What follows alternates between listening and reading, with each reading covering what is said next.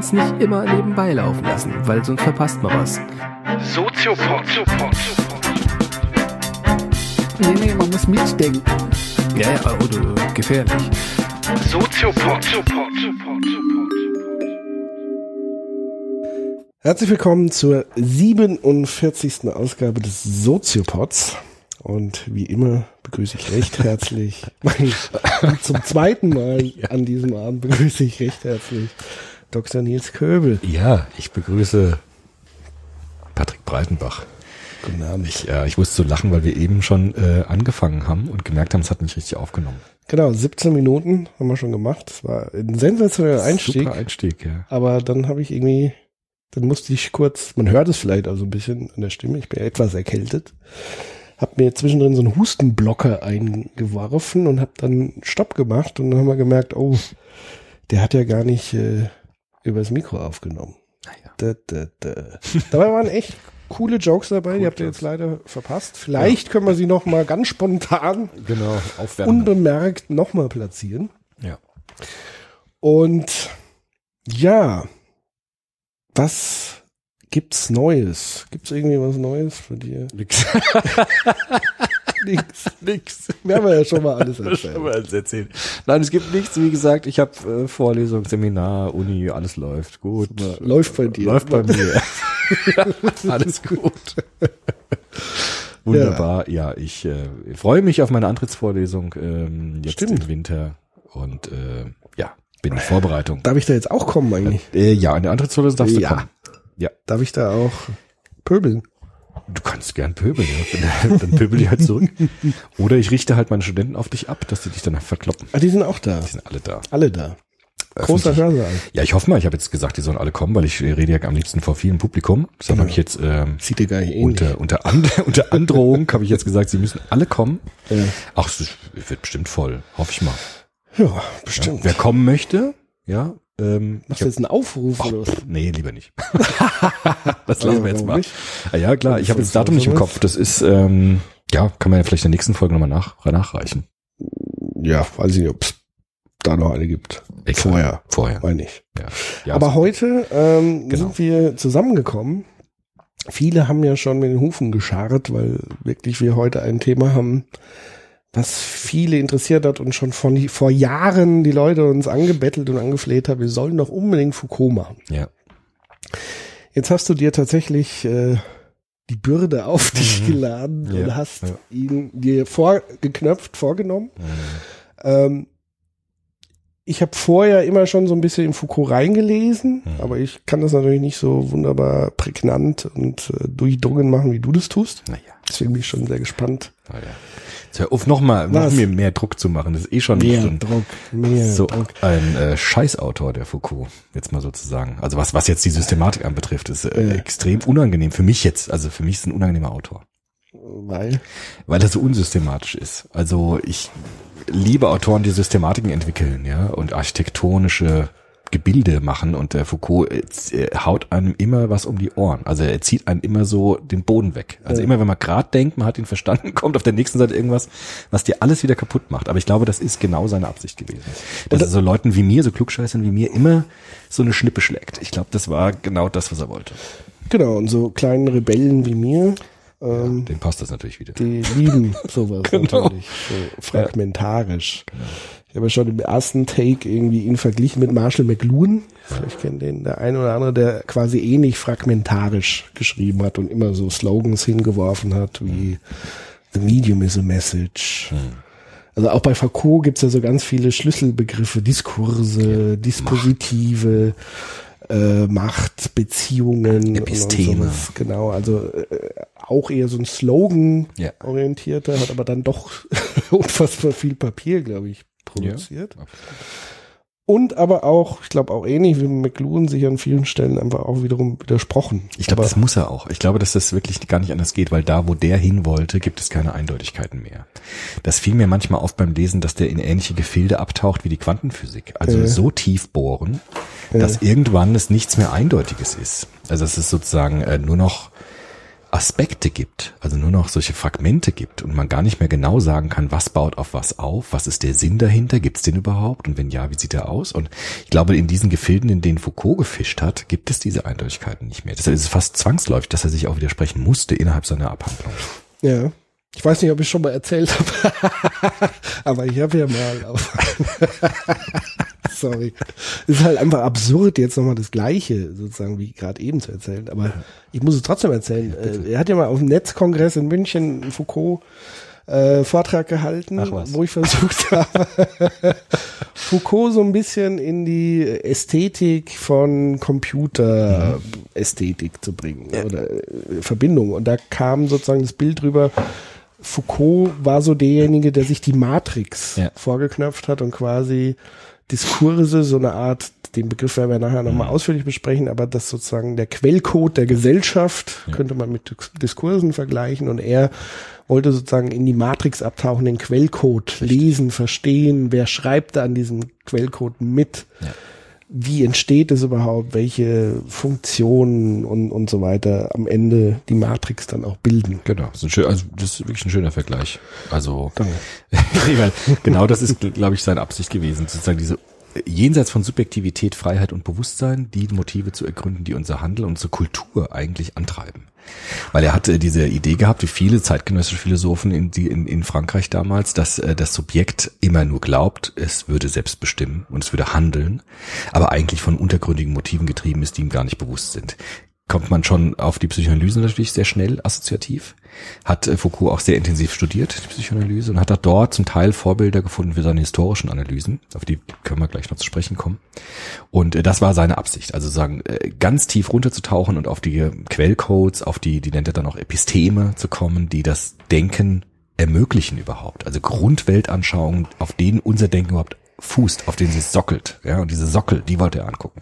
Und ich glaube, er war sehr äh, biografisch getrieben. Das heißt, er hat sich ja immer mit Themen beschäftigt, die ihn gerade irgendwie berührt haben. Ja, stimmt. Also wir werden ja die einzelnen Meilensteine nochmal durchgehen, aber das hatte immer hat eine sehr enge Bindung an seiner jeweiligen Biografie, die selber ja sehr holprig oder Ja. die sehr schwungvoll war. Also er hat sich ja auch durch die Welt und Weltgeschichte irgendwie bewegt. Ja. Und vieles hat dann immer zu seiner neuen Lebenssituation gepasst und deswegen hat er auch dann teilweise, glaube ich, auch, es gab so äh, biografische Brüche und Umbrüche und die haben sich dann auch in der Theorie wiederum so ein Stück weit mit, mit äh, gespiegelt. Genau. So. Aber jetzt fangen wir wirklich mal systematisch an. Du hast ja gesagt, wir, äh, beim letzten, Ja. beim vorhin, äh, Fragen auf Facebook hast du Ah, ja, genau. Also, ähm, ja. Ich krieg ja nie was mit, was auf Facebook Du passiert. hab kriegst nie mit, was auf Facebook du passiert. Und zwar, da habe ich vorab. Fatalerweise, jetzt kommen die Foucaultianer und, und stellen uns hier Fragen. Das ist ja Ja, furchtbar. zum Teil. Also, Genau das, was ich nicht, nicht will. Ähm, eine Frage, also wie gesagt, ja, ich habe auf Facebook ähm, einfach nur so reingestellt, wir machen heute Foucault, endlich und alle, ich glaube, wir hatten jetzt über 90 Likes und Herzchen. Super, vielen Also Dank. so viel dazu, dass es doch äh, heiß erwartet war. Steigt der Druck noch mehr, super. Ähm, Danke dafür. übrigens meine Lieblingsfrage, was ich schon immer wissen wollte, welche Frisur hat Foucault eigentlich Ja. getragen? Und da Gar war keine. doch, aber da kam dann die Antwort mit den meisten Likes, äh, Fokuhila. Wahnsinn. Top. Ja. Nee, aber es kamen tatsächlich sehr viele äh, gute Fragen. Ich versuche die so zum Teil.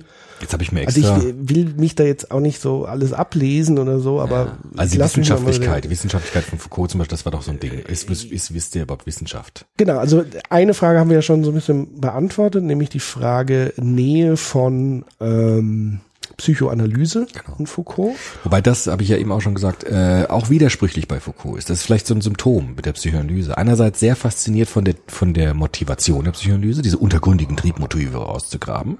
Andererseits hat er Freud oftmals kritisiert, weil Freud auch den Menschen trivialisiert hätte, die Träume trivialisiert hätte durch die Traumdeutung und so weiter. Also das ist, scheint mir schon fast wieder ein Symptom zu sein bei Foucault. Einerseits Faszination für etwas, andererseits auch starke Ablehnung, wo, wo man auch am Ende nicht genau weiß, wie steht er eigentlich jetzt zu den Dingen? Also Ja. er nimmt sich Aspekte heraus, polemisiert aber gegen andere Aspekte.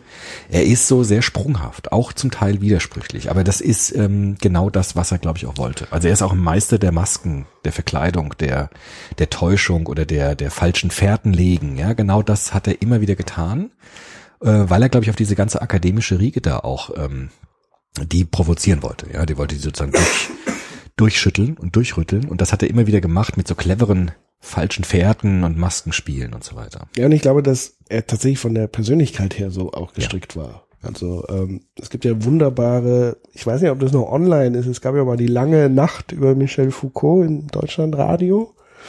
Drei Stunden oder so, wo auch sehr viel Biografisches drin war. Und er wurde ja schon von ganz früh als Exzentriker. Mhm. Also der hat dann so Aktionen gemacht wie mit nackter Brust äh, sich die Haut aufschneiden und dann durchs Universitätsgebäude zu laufen. Also, Gut, das mache ich aber auch. Also, ja, das stimmt. okay. Also du hast dann wenigstens auch keine Hose mehr. Das stimmt. okay. Aber das wundert mich jetzt nicht, weil das äh, Ja, passt also er- so ein bisschen. eine sehr ambivalente, zerrissene Persönlichkeit. Ähm, sehr extrem anscheinend, auch sehr zum Teil natürlich auch unbeliebt, weil er sich natürlich mit vielen auch angelegt hat und so richtig deftig war. Von daher erklärt es das schon. Und also so ein bisschen die Nähe zwischen Psychoanalyse und, und Foucault haben wir ja gesagt. Und dann kam dann auch eine Bemerkung auf diese Frage, nämlich, na ja, Psychoanalyse ist ja auch keine Wissenschaft, genau wie Foucault. Ja, das ist natürlich ein Argument, das äh, trifft man häufiger auch in der Sekundärliteratur an. Wenn man jetzt Popperianisch nimmt, ne, und so einen berühmten Popper, der hat ja auch Probleme mit der Psychoanalyse gehabt, weil er gesagt hat, äh, die formulieren äh, Hypothesen, die man so schwer überprüfen kann. Also überprüft man den Oedipus-Komplex. Das kann man so schwer machen, weil das ja alles unbewusst ist und alles rekonstruktiv erarbeitet wurde und nicht experimentell einfach nach, nachprüfbar ist. Das ist bei Foucault zum Teil auch so, ja, dass Foucault bestimmte Thesen entwickelt, die natürlich einer experimentellen Überprüfung im Popperschen Sinne sich entziehen. Jetzt würde ich aber nicht sagen, dass es deshalb gleich auf den Müll gehört. Im Gegenteil, ich würde sagen, vieles dieser Argumente, das sei keine Wissenschaft, ist oftmals so ein Abwehrmechanismus. Also sagen, ich will mich damit gar nicht beschäftigen. Deshalb habe ich sofort so ein Stacheldrahtargument, das ist ja keine Wissenschaft. Das finde ich aber ein bisschen schade, weil man sich dann sehr viel vergibt. Ja? Ja. Also das äh, ist auch bei der Frankfurter Schule oft so gewesen, dass man gesagt hat, na gut, was der Adorno da macht, das ist ja so kryptisch, das ist ja gar keine Wissenschaft. Dahinter liegt aber oftmals so die äh, meine Vermutung, dass es auch dann ähm, nicht an sich rangelassen werden will, weil man vielleicht auch denkt, dann würde sich in mir etwas verändern. Ja? Und das ist mir immer wichtig, äh, auch für mich selbst. Ja, also ich liebe Popper, aber trotzdem möchte ich mir Foucault anschauen. Auch wenn ich jetzt aus der Popper-Brille heraus sagen würde, vielleicht ist es zum Teil nicht ganz in diesem positivistischen Sinne Wissenschaft. Aber eigentlich ist das, ist das nicht so wichtig, weil trotzdem kann er ja was Interessantes gesagt haben und was entdeckt haben. Ja. Also das auf jeden Fall. Die, die spannende Frage ist aber dann trotzdem, wo würde man dann sozusagen die Grenze setzen bei so einem Thema wie Esoterik? Oder Ja, so? klar. Das würde, das ist, da ist der Popper wieder wichtig für mich, ja, Ja. also zu sagen, es muss natürlich irgendwie, vor allem wenn es darum geht, lasst Ideen sterben, nicht Menschen, ja. Da ist natürlich ganz wichtig zu überprüfen, sind diese Ideen zur Unterdrückung von Menschen dann gemacht und gehören deshalb auch ganz scharf kritisiert. Also da ist natürlich schon die Frage, aber bei Foucault ist es anders, weil Foucault hat ja gerade versucht, diese Wissenschaftsparadigmen aufzubrechen. Also genau gegensätzliche Wege zu gehen, wie es äh, konventionell üblich ist in der Wissenschaft. Und hat aber gerade deshalb auch neue Sachen gesehen. Also gerade weil er sich von dieser strikten experimentellen und ähm, diese ganz strikten Quellenanalysen ein bisschen entfernt hat, konnte er auch bestimmte Blickwinkel einnehmen, die man vorher nicht gesehen hat. Ähnlich wie bei Freud. Ja, Freud hat ja auch nicht nur Experimente gemacht, sondern vor allem ganz ähm, unkonventionelle Methoden entwickelt mit der freien Assoziation und so weiter, die in der Wissenschaft ja überhaupt nicht damals äh, etabliert waren. Aber gerade deshalb hat er auch Neues sehen können. Und so würde ich Foucault auch behandeln. Also Wissenschaftlichkeit, natürlich, darüber kann man lange streiten, aber jetzt mal das beiseite gelassen, hat Foucault natürlich hochgradig interessante und wie ich finde auch relevante Dinge entdeckt an unserer Kultur, an unserer Geschichte, an unserer Gesellschaft. Also einigen wir uns darauf, dass es so eine Art Bizarro-Popper ist. Ja, Der gehört irgendwie in den Kosmos ja. der klar. großen Denkereien, auch Fall. wenn viele damit nichts anfangen können. Aber er liefert wichtige Denkanstöße. Absolut. Man kann ihn vielleicht vergleichen mit Kant und Nietzsche, ja. Ja. Also Kant, der Systematiker. Schopenhauer hat gesagt, wenn man eine Seite von Kant aufschlägt, so ist es, als betrete man ein helles Zimmer. Oh, Ja, wunderbar. Ja. Alles klar, alles sehr wunderbar systematisch, alles nach ganz klaren Regeln aufgebaut. Und Nietzsche, der leidenschaftliche Rockstar, Punk der Philosophie, der auch polemisiert hat und ja, genau das zerbrechen wollte. Also Ist so ein genau. bisschen wie wir beiden eigentlich. Ja, aber schon aber dramatischer, glaube ich. Ja. Und Foucault fühlt sich Nietzsche viel näher als Kant, weil er genau diesen Weg, dieses ähm, diese Punk-Denke weiterführen wollte. Weg Ja. von den Konventionen, neue Wege beschreiten, auch Leute auf die Füße treten, das war genau sein Ding. Ja, stimmt, der war schon sehr nah an Nietzsche Ja, dran. vor allem also später, sowohl in inhaltlich späteren, wie auch stilistisch. Ja, so ein bisschen. ja. Das ist also Charles Taylor zum Beispiel, der auch den ich auch sehr schätze, äh, der hat Foucault auch Neo-Nietzscheaner genannt. Mhm. Ja, das trifft es auch ganz gut, weil die Grundideen von Nietzsche tauchen bei Foucault dann sehr stark wieder auf. Wobei Nietzsche das natürlich, äh, Nietzsche sage ich schon, äh, Foucault das natürlich wahrscheinlich ablehnen würde, Auch da weil er so ein großes Ego, glaube ich, auch hatte, dass er lieber alleine strahlen. Ja, in, im Vorwort von dem sehr schönen Buch, was ich auch jetzt schon empfehlen kann zur Einführung äh, von Philipp Sarrazin, Foucault zur Einführung, das habe ich auch nochmal gelesen, gibt es am Anfang dieses Zitat, Herr Foucault, wie würden Sie sich denn jetzt einordnen in der Philosophie? Und das ist die Antwort, ich mich einordnen, Pünktchen, Pünktchen, Pünktchen. Das ist ganz klar, wenn du mit Einordnen kommst, dann hast du von dem nicht viel zu erwarten. Ah, ich mag dich. Ich nicht. Sehr schön. Genau. Nee, aber dann lass uns nicht äh, fragmentarisch vorgehen, wie Foucault es machen würde, sondern versuchen es auf deine Systematisch. systematisch klare Art und wir nehmen uns sozusagen wie immer, in dem Fall die Definition ist, wer oder was ist Michel Foucault. Ja, Michel Foucault, französischer Philosoph, Psychologe, Kulturwissenschaftler, Historiker. Schrägstrich, Schrägstrich, Schrägstrich. Gelebt von 19... Also auch da Auch da. spiegelt sich schon die mangelnde. Einordnung. Definition schwierig. Aber das ist hochkreativ. Also Ja, klar. Einer der ersten, der interdisziplinär quasi im, im geisteswissenschaftlichen Bereich, zumindest mit Rang und Namen am Ende so gearbeitet hat. Richtig. Hat Und dafür angefeindet wurde. auch angefangen. Aber auch viel inspiriert hat, auch viele Wege gelegt für Nachfolgende natürlich, ganz Ja. klar, ja. Gelebt von 1926 bis 1984. Ist viel zu früh gestorben natürlich, leider an HIV, um es vorwegzunehmen. Ähm, hat deshalb ein recht kurzes Leben leider nur gehabt. Bei Foucault wäre es hochinteressant gewesen, zum Beispiel zu sehen, wie er sich entwickelt hat im Alter dann oder so. Ne? Das wäre Ja. total spannend gewesen. Leider sehr früh gestorben. Und hat, äh, wie gesagt, ich habe es ja eben schon versucht zu sagen, der Wilhelm Dilthey, Mhm. der geisteswissenschaftliche Historiker, der unserem, unserem Buch den Namen gegeben hat, der Garten der Philosophie, war in großer Ehrfurcht vor den philosophischen Konzeptionen des Abendlandes, ja, von Kant, von Hegel. Und ähm, er hat eigentlich so ein Gartenbild gezeichnet, in dem der Bäumen. Mensch mit Bäumen und Pflanzen, in dem der menschliche Geist sich manifestiert und in eine Blüte trägt. Ja, die Blüten des menschlichen Geistes sind die Architekturen der Philosophie. Und Foucault ist so eine Art negativer Dilthey. Weil er sagt, dieses schöne Gartenbild ist eigentlich nur die Vorderfront. Das ist so wie der Hochglanzeinband eines Buches. Aber in diesem Buch, das, was das Buch ausmacht, hat mit diesem Garten gar nichts zu tun, sondern es gibt Bäume sind innen verfault. Bäume sind ja in Fall, aber die Erde der Bäume funktioniert nach ganz anderen Regeln, als die Bäume dann sind. Ja, also die, die, der, der Humus sozusagen der Bäume, das ist das Wichtige, das müssen wir uns angucken. Die Bäume zu beschreiben, okay, das ist nett, ja, weil das sieht alles schön aus. Schöne Blüten, objektive Idealismus bei Hegel, ja, wunderbar. Tolle Architektur, ja. Aber der Foucault wollte in den Humus hinein, in den Boden, aus dem die Bäume wachsen. Das war sein Ziel. Ja, also was sind die Nährstoffe für die Bäume? Was ist das Wasser und die und die die Quellkraft, aus denen die Bäume wachsen? Und da wird's natürlich dreckig im wahrsten Sinne des Wortes. Da muss man buddeln. Ja, kann man nicht einfach Blüten beschreiben und Blätter und Stämme, sondern muss man in die Erde rein buddeln und mit Hacke und äh, Spaten graben. Und das so, war das, hat was er er sich ja selber bezeichnet. Architektur, äh, genau, also ein, ein Ethnologe und ähm, Archäologe. Archäologe unserer Kultur, genau das hat er getan. Also Spaten nehmen und in den Boden reinstechen und gucken, was da die Bäume eigentlich nährt. Mhm. Ja. So, wie hat er das jetzt gemacht? Vielleicht, das machen viele Autoren über Foucault auch, das habe ich mir so ein bisschen abgeguckt, die Ausgangslage der französischen Philosophie und Soziologie zu seiner Zeit ein bisschen zu betrachten, weil das ist wichtig, weil Foucault sich in dieser Zeit in einer bestimmten Weise positioniert hat. Natürlich auch Zu welcher Zeit sprechen wir dann? wir sprechen in der Zeit des, der Nachkriegszeit in Frankreich, vor allem von den 60er und 70er Jahren. Es gab ein interessantes Buch, vielleicht als, als Fußnote. 1943 hat Jean-Paul Sartre sein Hauptwerk geschrieben, Das Sein und das Nichts. 43 schon. 43. Das war für viele die intellektuelle Antwort auf den Faschismus, weil Sartre dort das Subjekt ganz stark macht. Also das Subjekt ist frei, unser Bewusstsein ist frei, jeder Einzelne hat einen unendlichen Wert in seiner Freiheit. Das wurde oftmals als Neoidealismus auch bezeichnet, weil Sartre eigentlich anknüpft an Descartes und an Kant ganz stark, an, an auch idealistische Denker. Das natürlich neu formuliert mit existenzialistischen Begriffen, auch mit dem deutschen Existenzialismus zum Teil. Und äh, aber eigentlich so ein ganz starkes subjektorientiertes Freiheitskonzept entfaltet, auch als Antwort auf ideologische ideologische Systeme in dieser Zeit.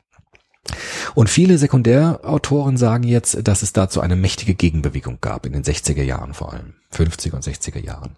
Und diese Gegenbewegung zu diesem starken Subjektivismus nannte man auch Strukturalismus. Die Strukturalisten, die französischen Strukturalisten, namenhafte äh, äh, Leute fallen darunter, Lévi-Strauss, Lacan, Althusser, das sind so große Namen des französischen Strukturalismus, die haben vor allem in den 60er Jahren ähm, sehr stark versucht, äh, die unbewussten Motive, Grundstrukturen des Menschen zu ergründen, die jenseits von Bewusstsein und Freiheit existieren. Also das ist auch wieder die freudsche Perspektive ein bisschen zu sagen, es gibt uns vollkommen unbewusste Dinge, die aber eigentlich unser Handeln ganz stark motivieren. Und wir müssen auf die Suche nach diesen Grundstrukturen gehen, aus denen dann äh, Freiheitskonzepte entstehen und Subjektivitätskonzepte hervorgehen. Also im Grunde genommen sogenannte Deterministische, Ja. De Determinismen, Ja, das ja. wäre jetzt so der, der sperrige Fachbegriff, aber quasi Zwänge, Zwänge, ja und also Voraussetzungen. die auch. sozusagen dem freien Willen des Individuums entgegenstellen. Richtig. Durch Sozialisierung, Sozialisation, Genau. Erziehung etc., Kultur, Ja. Die wir mitbekommen und die uns aber zu einem gewissen Hand- Handeln immer Ja. zwingen. Richtig. Dem Bewusstsein Regeln voraus, formulieren. vorausgehende Regeln, Normen, die Mhm. unser Handeln strukturieren, vorstrukturieren. Übrigens, Pierre Bourdieu, mit dem wir uns so viel beschäftigt haben, steht auch noch irgendwie in dieser Tradition. Also Bourdieu hat auch einen Strukturalismus, klar, mit dem Kla Mhm. starken Klassenorientierung, Kla Klassenstruktur der Gesellschaft, die auch das Handeln ja determiniert, Habitus, hat aber das kombiniert mit der Handlungstheorie. Also der Habitus hat ja auch Öffnungen und Freiheitsgrade, Mhm. hat aber, aber Bourdieu hatte auch noch diese starke, aus dieser französischen Tradition herkommenden strukturalistischen Auffassung in seiner Konzeption drin. Von daher ist der Bourdieu natürlich auch nicht weit weg jetzt von dem, was wir heute machen. Nee. Und ich meine, der Witz an der Sache ist, sobald du dir ja Struktur, Strukturalismus oder Strukturen bewusst machst, hast du ja erst die Chance, eine Freiheit zu entwickeln. Mhm. Das weil sagt du dich der, dem bewusst machst. Das sagt der späte Foucault auch. Ja. Der mittlere und frühe Foucault. ja, musst du Ja. sagen. Ja, der späte okay. Foucault sagt das auch wieder. Da kommen plötzlich wieder Begriffe von, äh, von Autonomie. ja, und Kunst und Kunst ja. und der frühe Foucault würde sagen, das klappt geht gar nie. nicht. Das geht gar nicht. Aber das gucken wir uns jetzt im Einzelnen Okay. an. Wichtigster Strukturalist dieser Zeit, Claude Lévi-Strauss. Ich habe es eben schon mal gesagt, über den hatten wir uns schon vor Jahrzehnten mal ausgetauscht, als ich selbst Kann studiert habe. Ich kann mich bildlich erinnern. Ich habe damals im Soziologiestudium den kennengelernt, weil das war ein ganz wichtiger Strukturalist. Claude Lévi-Strauss 1908 bis 2009 hat bedeutend länger gelebt als Foucault. Ähm, hat die unbewussten Strukturen der menschlichen Kultur versucht zu ergründen. Ethnologisch. Äh, Foucault, äh, Quatsch, Foucault. Lévi-Strauss war Ethnologe, hat in Brasilien sehr viel geforscht und dort äh, gearbeitet. Und er hat gesagt, es gibt sehr viel kulturelle Wandlungen in der Geschichte. Ganz viel verändert sich bei den menschlichen Gesellschaften, aber es gibt bestimmte Grundzüge, Grundpfeiler, könnte man sagen, die äh, relativ beständig sind gegen Veränderung, die relativ stabil bleiben. Beispielsweise. Lévi-Strauss hat gesagt, äh, etwas skurril, das Inzestverbot ist universell. Das heißt, generationaler Inzest, dass Väter mit ihren Töchtern Kinder zeugen oder Mütter mit ihren Söhnen. In ist- Abgrenzung zu Geschwister Äh, genau. und Cousinen etc. Cousinen und so weiter, das ist äh, schon erlaubt, aber je näher es an die generationale Inzestuosität herankommt, also Vater, äh, Tochter, Mutter, Sohn, äh, wird es immer schwieriger, also wird es immer mehr mit Verboten belegt. Es gibt eigentlich äh, nach äh, Lévi-Strauss keine Kultur, die es erlaubt, dass Väter mit ihren Töchtern äh, Söhne und Kinder, Söhne und Töchter haben. Und, hat gesagt, dass, wenn einer ja. der in den, bei den Hörerinnen und Hörern einen empirischen ja, Gegenbeweis hat oder eine Widerlegung Ja. dieser Theorie, würde uns das tatsächlich interessieren. Genau. Und er, er hat gesagt, das Inzestverbot ist universal und es ist der Archetyp des Tausches, weil er gesagt hat, wenn das Inzesttabu äh, etabliert ist, brauchen wir eine bestimmte Form der Heirat. Wir tauschen nämlich Söhne und Töchtern mit anderen aus. Eine Familie gibt seinen Sohn, eine andere Familie gibt seine, ihre Tochter und die beiden heiraten und sorgen dann für die Fortpflanzung. Aus welchem Grund? Naja, um halt Kinder zu gebären. Also das aber eben- warum tauscht man sozusagen? ja, weil eben das Kinder? Inzesttabu ja verbietet, dass man das in der Sippe macht, sondern man braucht gewissermaßen das von äh, einen Tausch von Familien untereinander. Die tauschen ihre Kinder quasi und dass die dann neue Familien gründen können. Nee, man kann ja sozusagen hinterfragen, was sozusagen der Nutzen ist für die Familien, wenn sie tauschen. Also es kann ja beispielsweise sein, ähm, Herstellung von Frieden.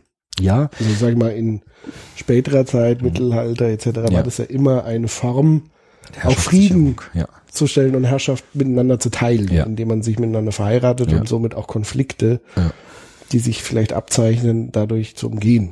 Aber da würde Levi-Strauss sagen, das ist schon eine kulturelle Überformung, Okay. dieses, dieses Grundstruktur. Also die Grundstruktur ist das, wo, das wurde dann später so verwendet, Ja. aber diese Grundstruktur ist schon vorher da. Dieses Inzesttabu ist schon, seit, äh, seitdem der Mensch eigentlich Kulturwesen wird, wird das äh, etabliert. Bei Tieren zum Beispiel gibt es zum Teil nicht. Kanickel haben ja Inzest, ja, und vermehren sich auch dadurch. Aber bei Menschen gibt es einen Übergang vom Naturwesen zum Kulturwesen, in dem dieses Inzesttabu etabliert wird, als kulturelle Universalie, als Grundpfeiler von Kultur. Was aber natürlich sehr schwammig ist. Also dieser Übergang von Tieren. Der also ist ganz das schwammig, genau. Also irgendwann musste sozusagen muss diese Regel. so ein Akt gewesen sein der Etablierung. Freud hat ja so eine wil- wilde Idee mit unseren Primatenvorfahren, dass der Vater erschlagen wurde von der Sippe und dadurch dann evident wurde, dass das nicht geht mit diesem Inzest und dann wurde dieses Tabu errichtet.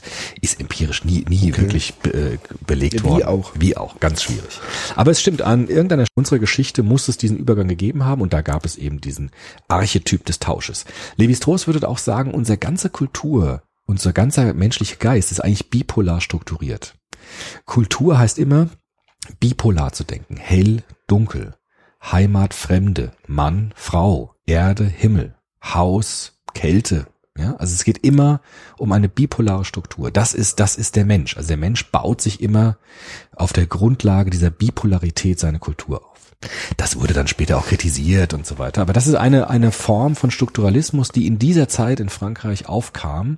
Die Suche nach den, nach den Grundpfeilern, die Suche nach den Grundstrukturen. Aber das ist schon, in diesem Bipolaren ist ja schon interessant. Also Ja. das ist ja genau unser aktuelles Problem eigentlich. Mhm. Also jetzt wieder so in dieses Tagesgeschehen. Ja. Ich sag den Begriff Sag's. jetzt noch nicht. Okay, ich sag's auch nicht. Wir haben gewettet, wer Wir haben gewettet, wer zuerst Wer nennt ihn das zuerst? Ihn. Es. Ist Fürst der Finsternis. den Toupet-Träger. Wer sagt es zuerst?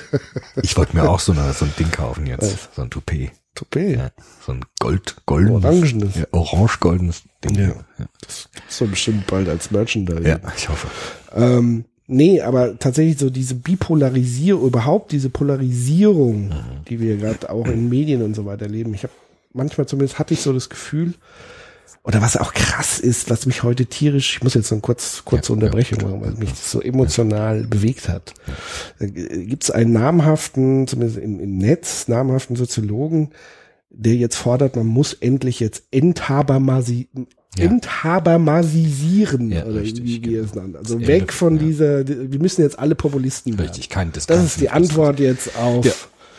den, ähm, weiß schon wer, Auf den, dessen Name, dessen Namen nicht gesagt werden darf. Ja, ich würde es gerade umdrehen. Ich würde sagen, dass, dass die Enthabermasisierung war. Also wir leben in einer. Nicht habermaschen Zeit, jenseits des vernünftigen Diskurses in der Politik im Moment. Das ist die Tragödie unserer Zeit. Deswegen wäre mehr desselben, Klar. mehr desselben. Ja, richtig, richtig. Das Toupets. eine radikale Reform. Ja. Interessant übrigens, weil du Habermas sagst. Habermas und Foucault, wie stehen die beiden eigentlich zusammen? Das war müssen übrigens wir- auch eine Frage. Ah ja, okay, das ist eine Da können interessante wir dann Frage. auch am Ende nochmal alles so ein Ganz wichtige Frage, weil die eigentlich ganz nah sind und trotzdem ganz gegensätzlich sind. Ähnlich auch wie Foucault und Luhmann. Ja. Luhmann und Foucault sind irgendwie gar nicht unähnlich, weil sie ja auch diese Grundstrukturen oder diese Grunddynamiken von Gesellschaft versuchen zu erfassen, aber sie sind auch gleichzeitig vollkommen konträr. Ja. Also sie sind so ganz nah und dann ganz weit auseinander. Also ganz wilde Dynamik ist das, also ganz Ja. rasant ist es bei denen, ja. Bei diesen. Figuren Habermas, Luhmann, Foucault, das sind so Geschwister, die aber ganz unterschiedlich sind. Ja? Ja. Also ganz, ganz rasante Dynamik ist da irgendwie. Die bösen Zwillinge. Sowas, ja. So, sie, die hassen sich, aber sind trotzdem deshalb ganz nah beieinander. Aber arbeiten quasi am gleichen Thema. ja, arbeiten immer mit gleichen. Themen. So, zurück Levi vom Strauss. Diskurs. Genau. Strukturalismus. Namhafte strukturalistische Ansätze in dieser Zeit. Jacques Lacan. Der hat zum Beispiel die Psychoanalyse versucht, strukturalistisch zu reformulieren. Sehr anspruchsvoll. Ich habe da auch nicht ansatzweise das verstanden, wie er das macht.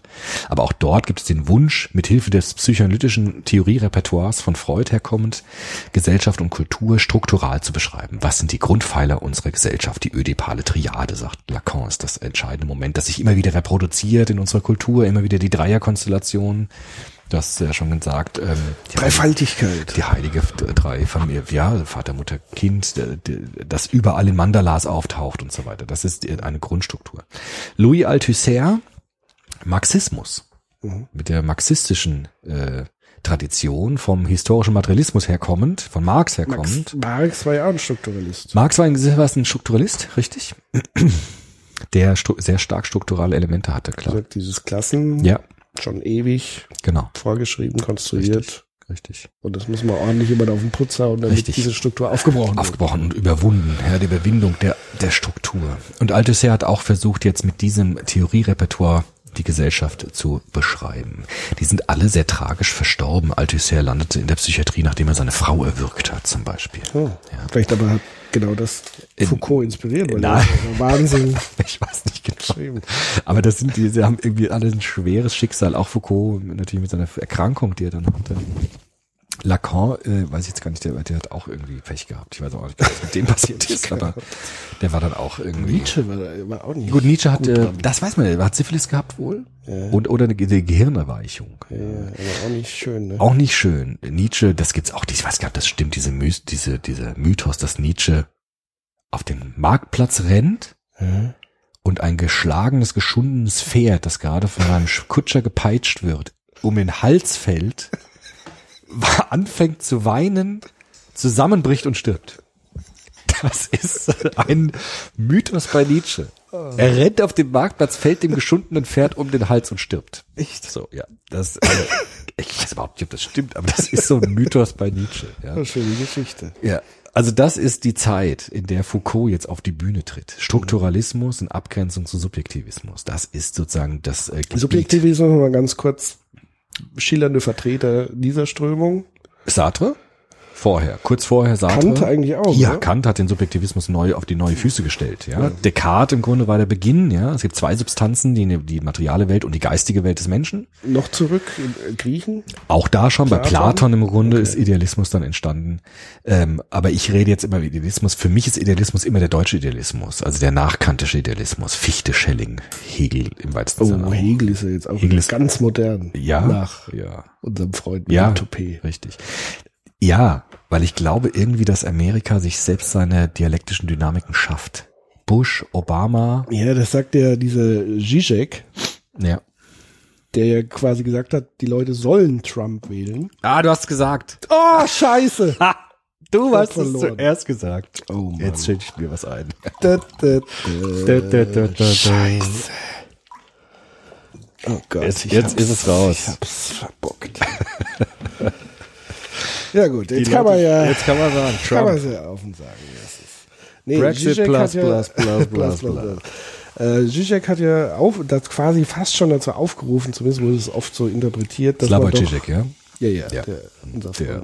Äh, Unser hektischer Freund mit Ja, dem Dauerschnupfen und den tiefen Augenringen, Ja. äh, der irgendwie dann tatsächlich Essay und Video und so äh, gesagt hat, eigentlich ist es folgerichtig, als Linke Trump zu wählen, weil Dann- wenn wir als Linke vorankommen wollen, brauchen wir diese Dialektik des Hegels. Das ist dialektisch gedacht. Genau. Ich glaube, dass da auch was dran ist irgendwie. Die Amerikaner haben irgendwie dieses Bewusstsein, wir müssen unsere eigene Dynamik immer wieder neu entfachen.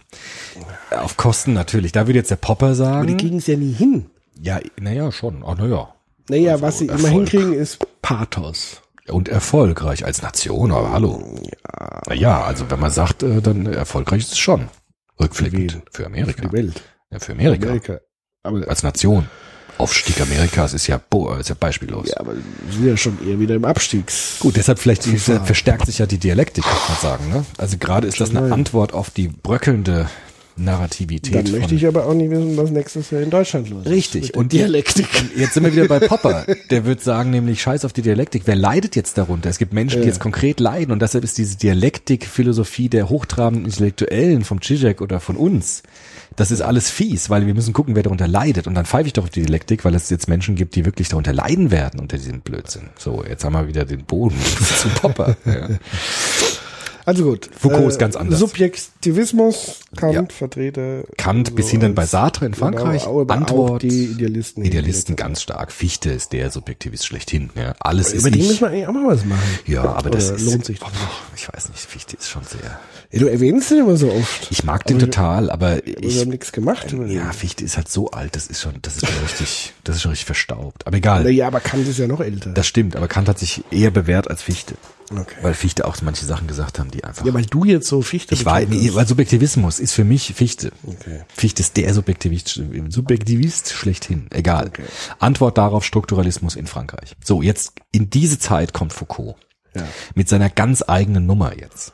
Weil Foucault jetzt versucht, es nicht äh, ethnologisch und soziologisch zu machen, auch nicht psychologisch oder marxistisch, sondern er versucht es historisch zu machen.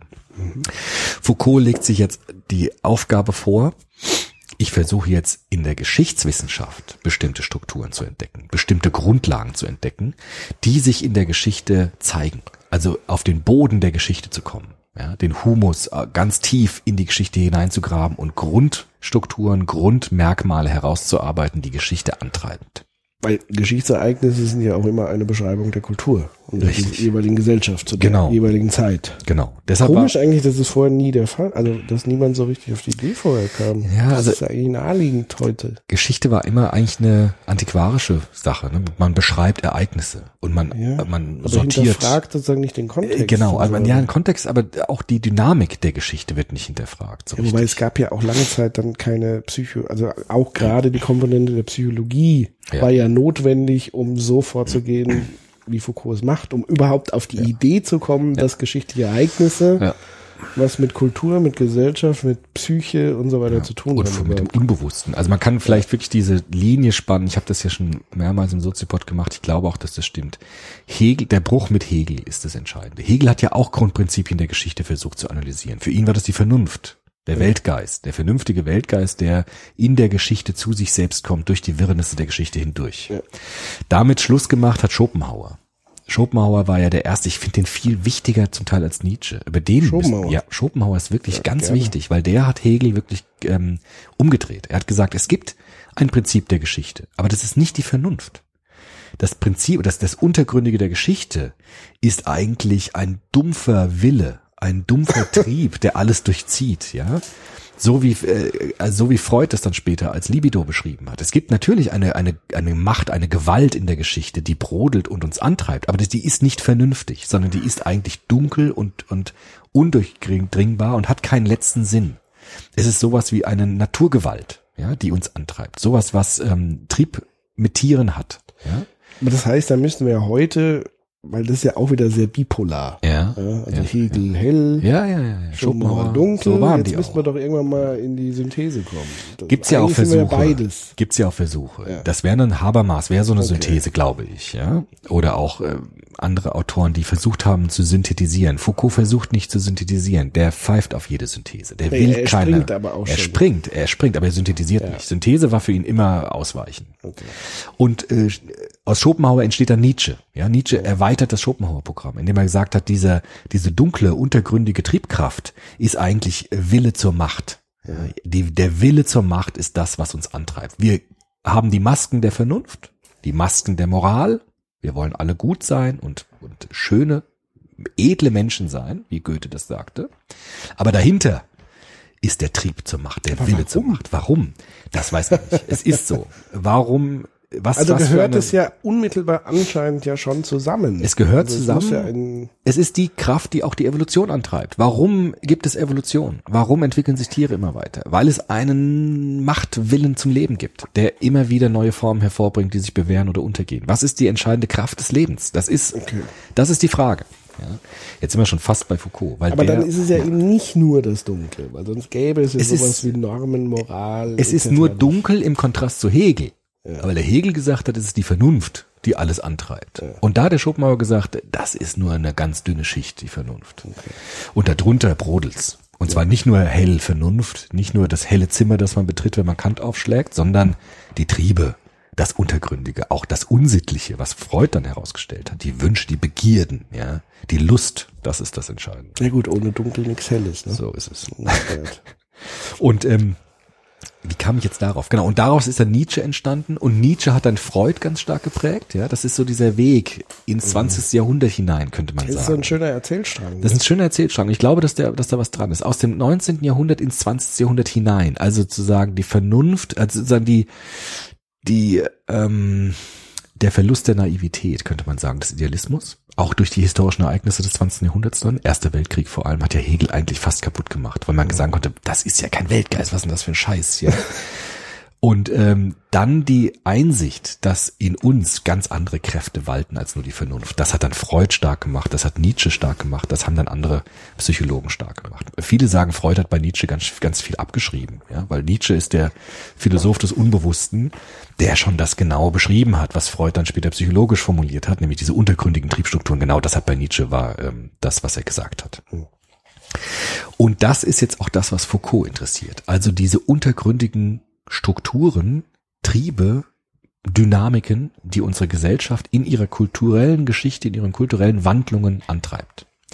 Jetzt sagen viele Sekundärautorinnen und Autoren, man könnte, müsste Nietzsche, am äh, Nietzsche äh, Foucault am besten beschreiben, indem man sich die Werke mal anschaut, die er gemacht hat. Systematisch. Man fängt mit dem frühen Werk an und geht's mal durch, weil dann wird's ein bisschen deutlich, Ja. welche Linien das jetzt zieht bei Foucault. Foucault hat es nicht systematisch entfaltet, sondern fragmentarisch. Er hat bestimmte Dinge sich angeschaut, bestimmte Bohrungen äh, vorgenommen. Ne? Mal hier gebohrt, dann mal dort gebohrt und das ist, hängt gar nicht oft miteinander zusammen. Ja, wie erwähnt, quasi sehr eng biografisch. Ja. Also wie gesagt, Ja. immer wenn er eine Berührung zu einem Thema hatte, wo er auch zum Teil ja dann so ein bisschen als Aktivist Ja. auch mit aufgetreten ist. Ja. Also auch das ist ja ein wichtiges Merkmal von Foucault. Er war eben nicht nur der stille Theoretiker in seinem Kämmerlein, sondern ist auch wirklich auf die Straße gegangen und hat sich eingesetzt. Ja.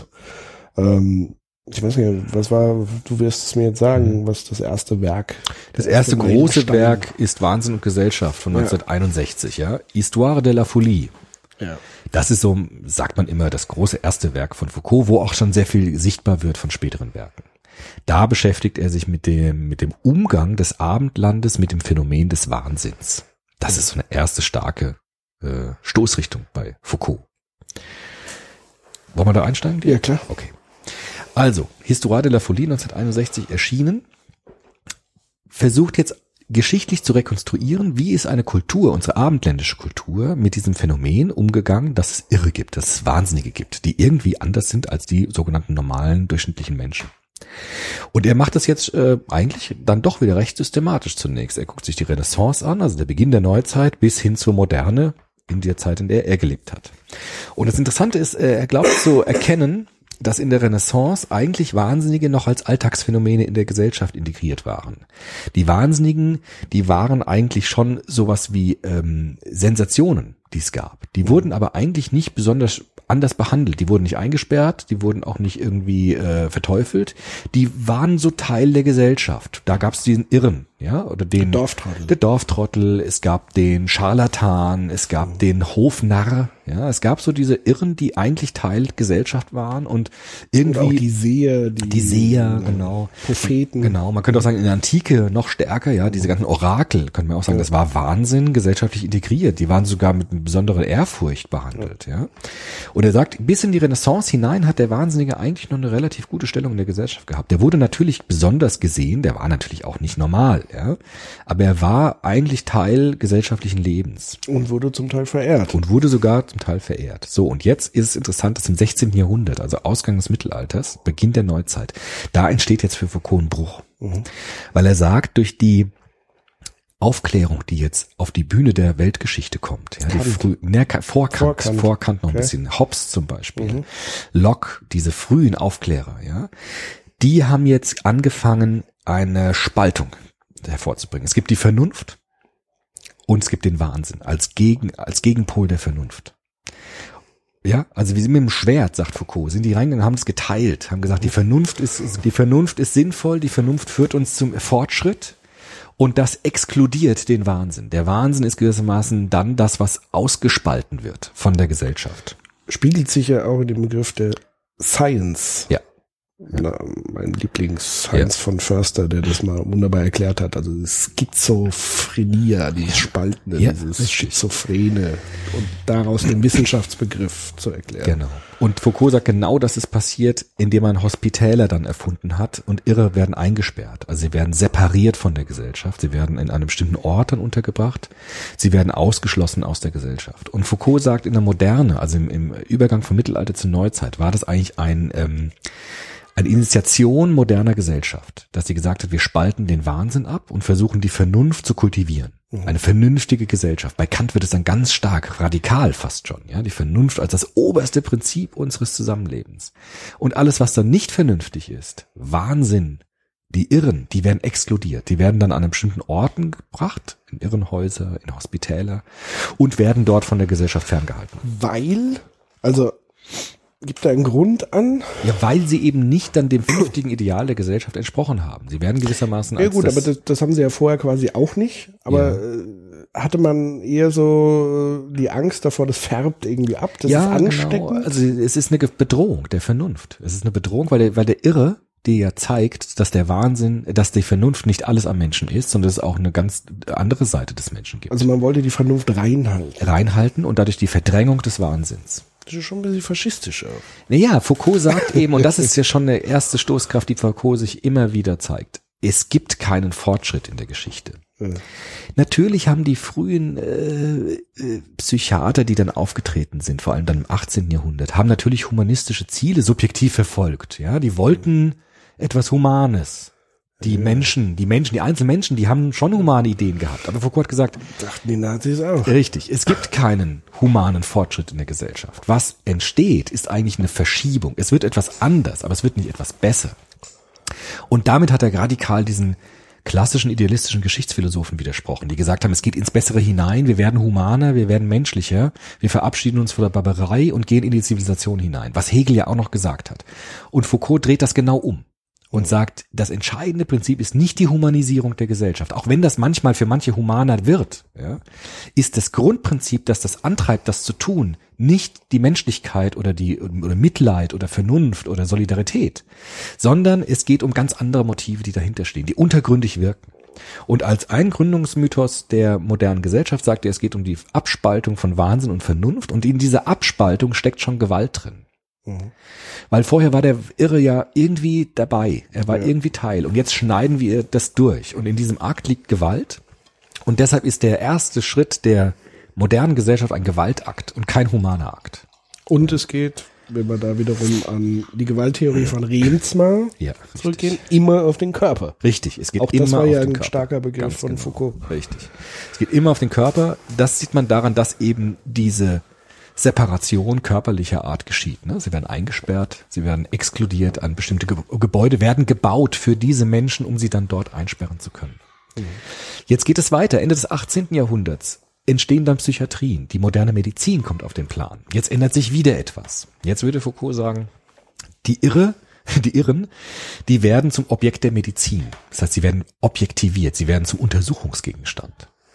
Das heißt, es gibt eigentlich jetzt den Versuch einer Zähmung des Wahnsinns. Vorher, der erste Schritt war die Exklusion des Wahnsinns aus der Gesellschaft heraus.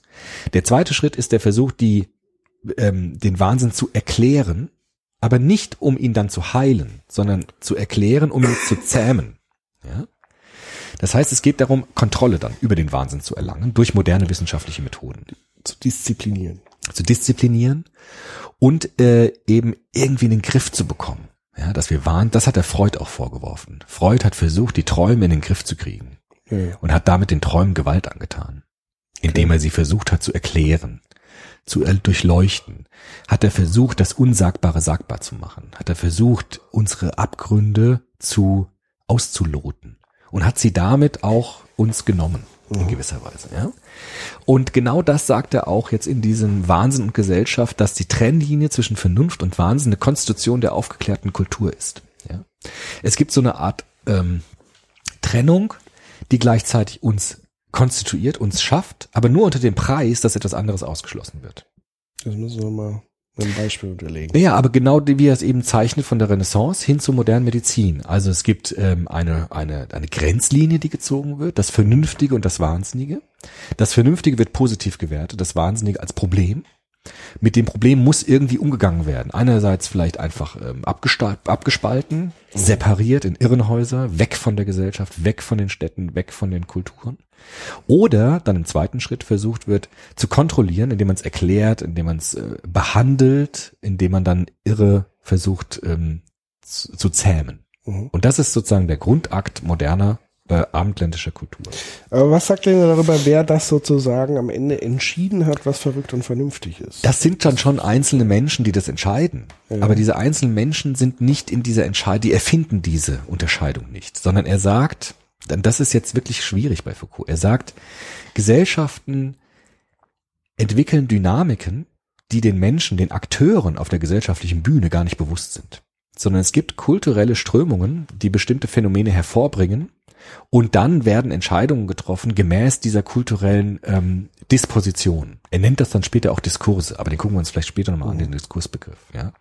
Aber da taucht es zum ersten Mal auf, dass es eine Konstitution abendländischer Kultur gibt, die gar nicht von bestimmten Akteuren ausgeht, sondern die bestimmte untergründige Strömungen ermöglichen, die Menschen aufnehmen und sie umsetzen, aber die, äh, diesen Strömungen selbst gar nicht bewusst sind.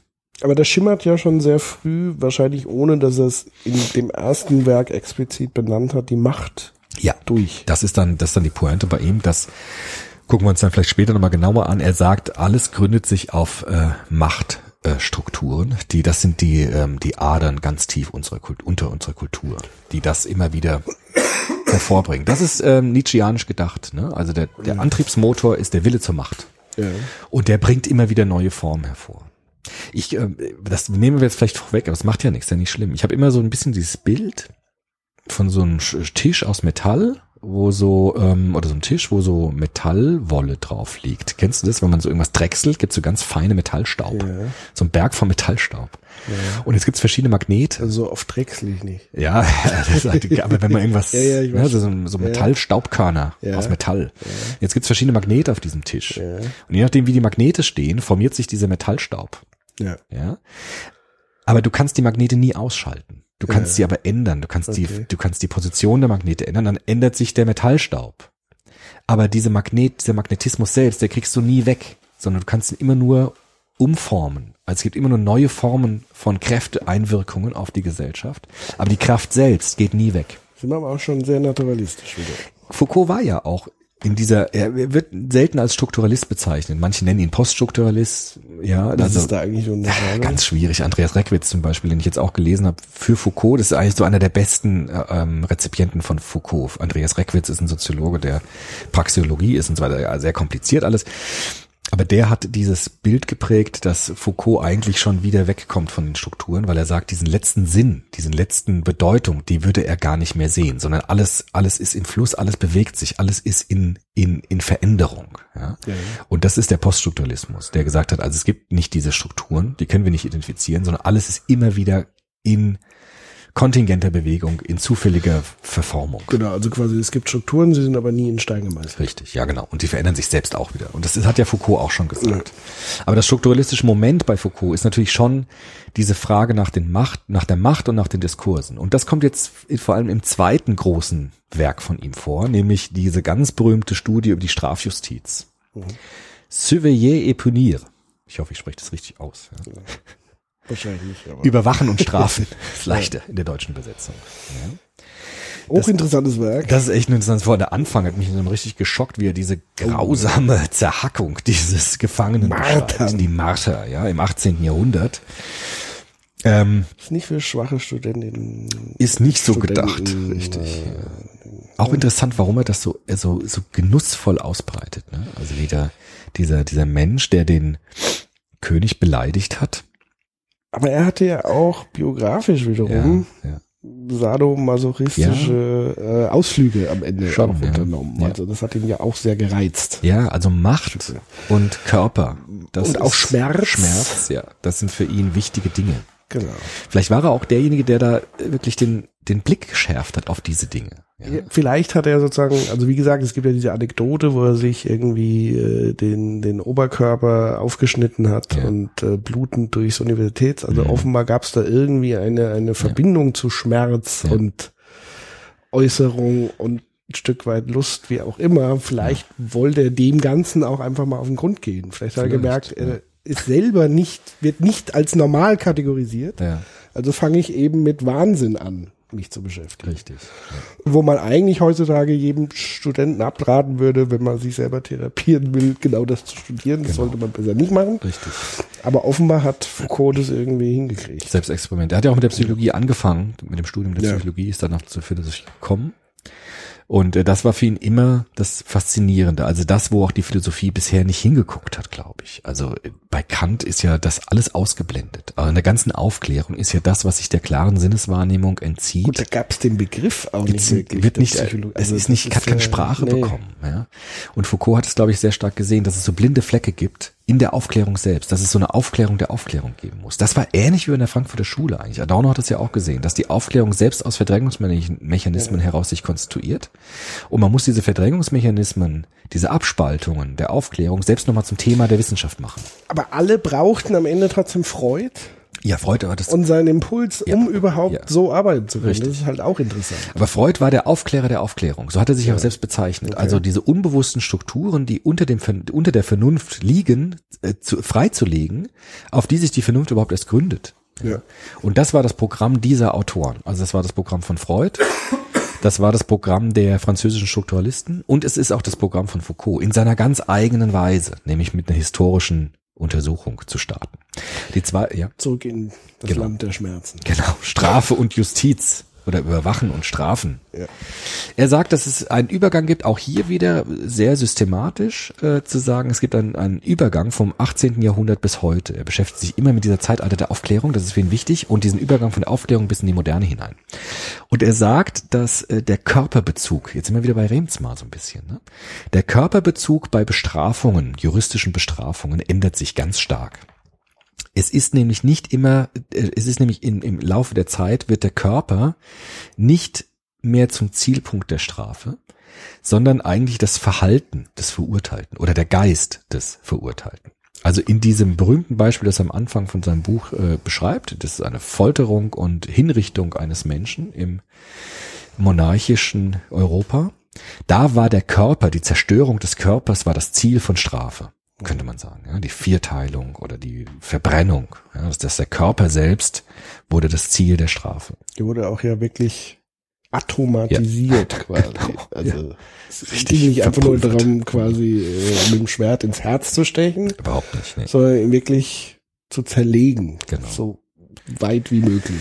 Und das beschreibt er halt tatsächlich sehr. äh, Richtig vernichtend, ne? die Vernichtung des Körpers. Wie der Bremsmar sagt, die autotelische Gewalt, die das äh, Selbstzweck der Gewalt hat und die Vernichtung des Körpers, auf die zielt. Und jetzt sagt er Foucault, es gibt die Humanisierung des Strafrechts. Ja? Es gibt die Humanisierung, dass der Verurteilte nicht getötet und gemartert und gefoltert wird, sondern es gibt die Humanisierung, dass er eingesperrt wird in Gefängnisse. Jetzt sagt aber Foucault, das ist keine wirkliche Humanisierung. Ja. Vielleicht ist das für einzelne Menschen humaner, nicht gevierteilt zu werden, sondern eingesperrt zu werden. Aber der eigentliche Sinn, also der, der eigentliche Triebkraft dieser Entwicklung ist nicht die Humanisierung, sondern ist etwas anderes. Es ist nämlich die Frage, dass sich die Macht verschiebt. Vorher war die Macht auf, die, auf den Körper gerichtet. Ich habe die Macht, dich zu quälen, zu töten, zu vierteilen.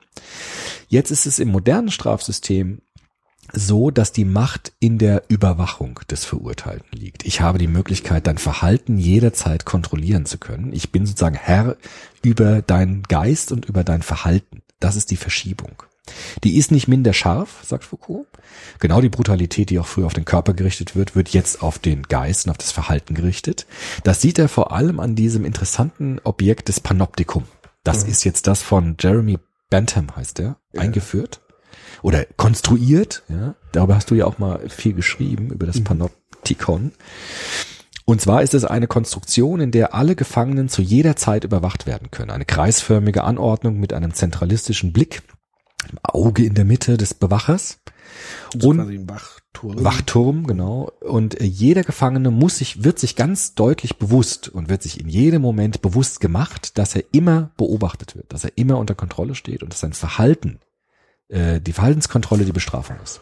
Und ganz wichtig in dem Zusammenhang, der Beobachter ist für die Gefangenen unsichtbar. Richtig, genau, die ganz, Das ganz ist genau. ein ganz ja. wichtiger Punkt. Die Gefangenen sehen den nicht, aber er sieht sie. Genau. Und das, äh, interessante Machtbeziehung halt einfach. Da, Genau. Das, das bringt es einfach nochmal auf den Punkt. Richtig. Und in dieser Betrachtung fallen jetzt die ganz wichtigen Begriffe bei Foucault. Es gibt nicht nur eine Humanis nicht einfach eine Humanisierung des Strafrechts, sondern es gibt einen Umbau der Machttechniken. Die Macht bleibt bestehen. Ich habe Macht über den Verurteilten. Aber die Macht wird jetzt in einer neuen Technik verwendet. Der Umbau der Technik ist das Entscheidende. Nicht mehr der Körper wird zermartert, sondern der Geist wird kontrolliert und das Verhalten wird kontrolliert. Von der Marterung zur Kontrolle. Das ist ein Umbau der Macht. Das ist nicht weniger Macht, sondern es ist einfach eine andere Konfiguration von Macht, eine neue Machttechnik, die an die Stelle des Alten kommt. Und es schließt ja den Körper explizit trotzdem mit ein. Ja, ja, klar. Also es ist ja nicht so, Verhalten- die körperliche Strafe Richtig, abgeschafft überhaupt ist, sondern äh, es inkludiert das noch. Von der Zerstörung zur Disziplinierung könnte man sagen. Genau. Ja, von der Vernichtung zur Überwachung. Von dem äh, körperlichen Kaputtmachen hin zum körperlichen Steuern. Das ist der Übergang. Und äh, Foucault war, ich glaube, dass es auch nicht unrealistisch ist. Er hat gesagt, das ist vielleicht für manche humaner dadurch, aber der Humanismus ist da nicht das Entscheidende, sondern es geht eigentlich um eine neue, ein neues, ein neues Fließen von Macht. Das, die Macht wird irgendwo abgezogen und fließt in was Neues hinein. Ja? Die Macht reagiert quasi auf den Vorwurf des Nicht-Humanistischen, könnte man, Könnte man auch sagen, ja, könnte man Sie sagen. Oder reagiert quasi auf Ja. neu formulierte ja, Also er beschreibt es ja schon auch, wie, warum dieses Mal, also niemand hat es gerne einfach auch gesehen zum Ja. Teil, weil es natürlich auch hochtraumatisierend war. ja.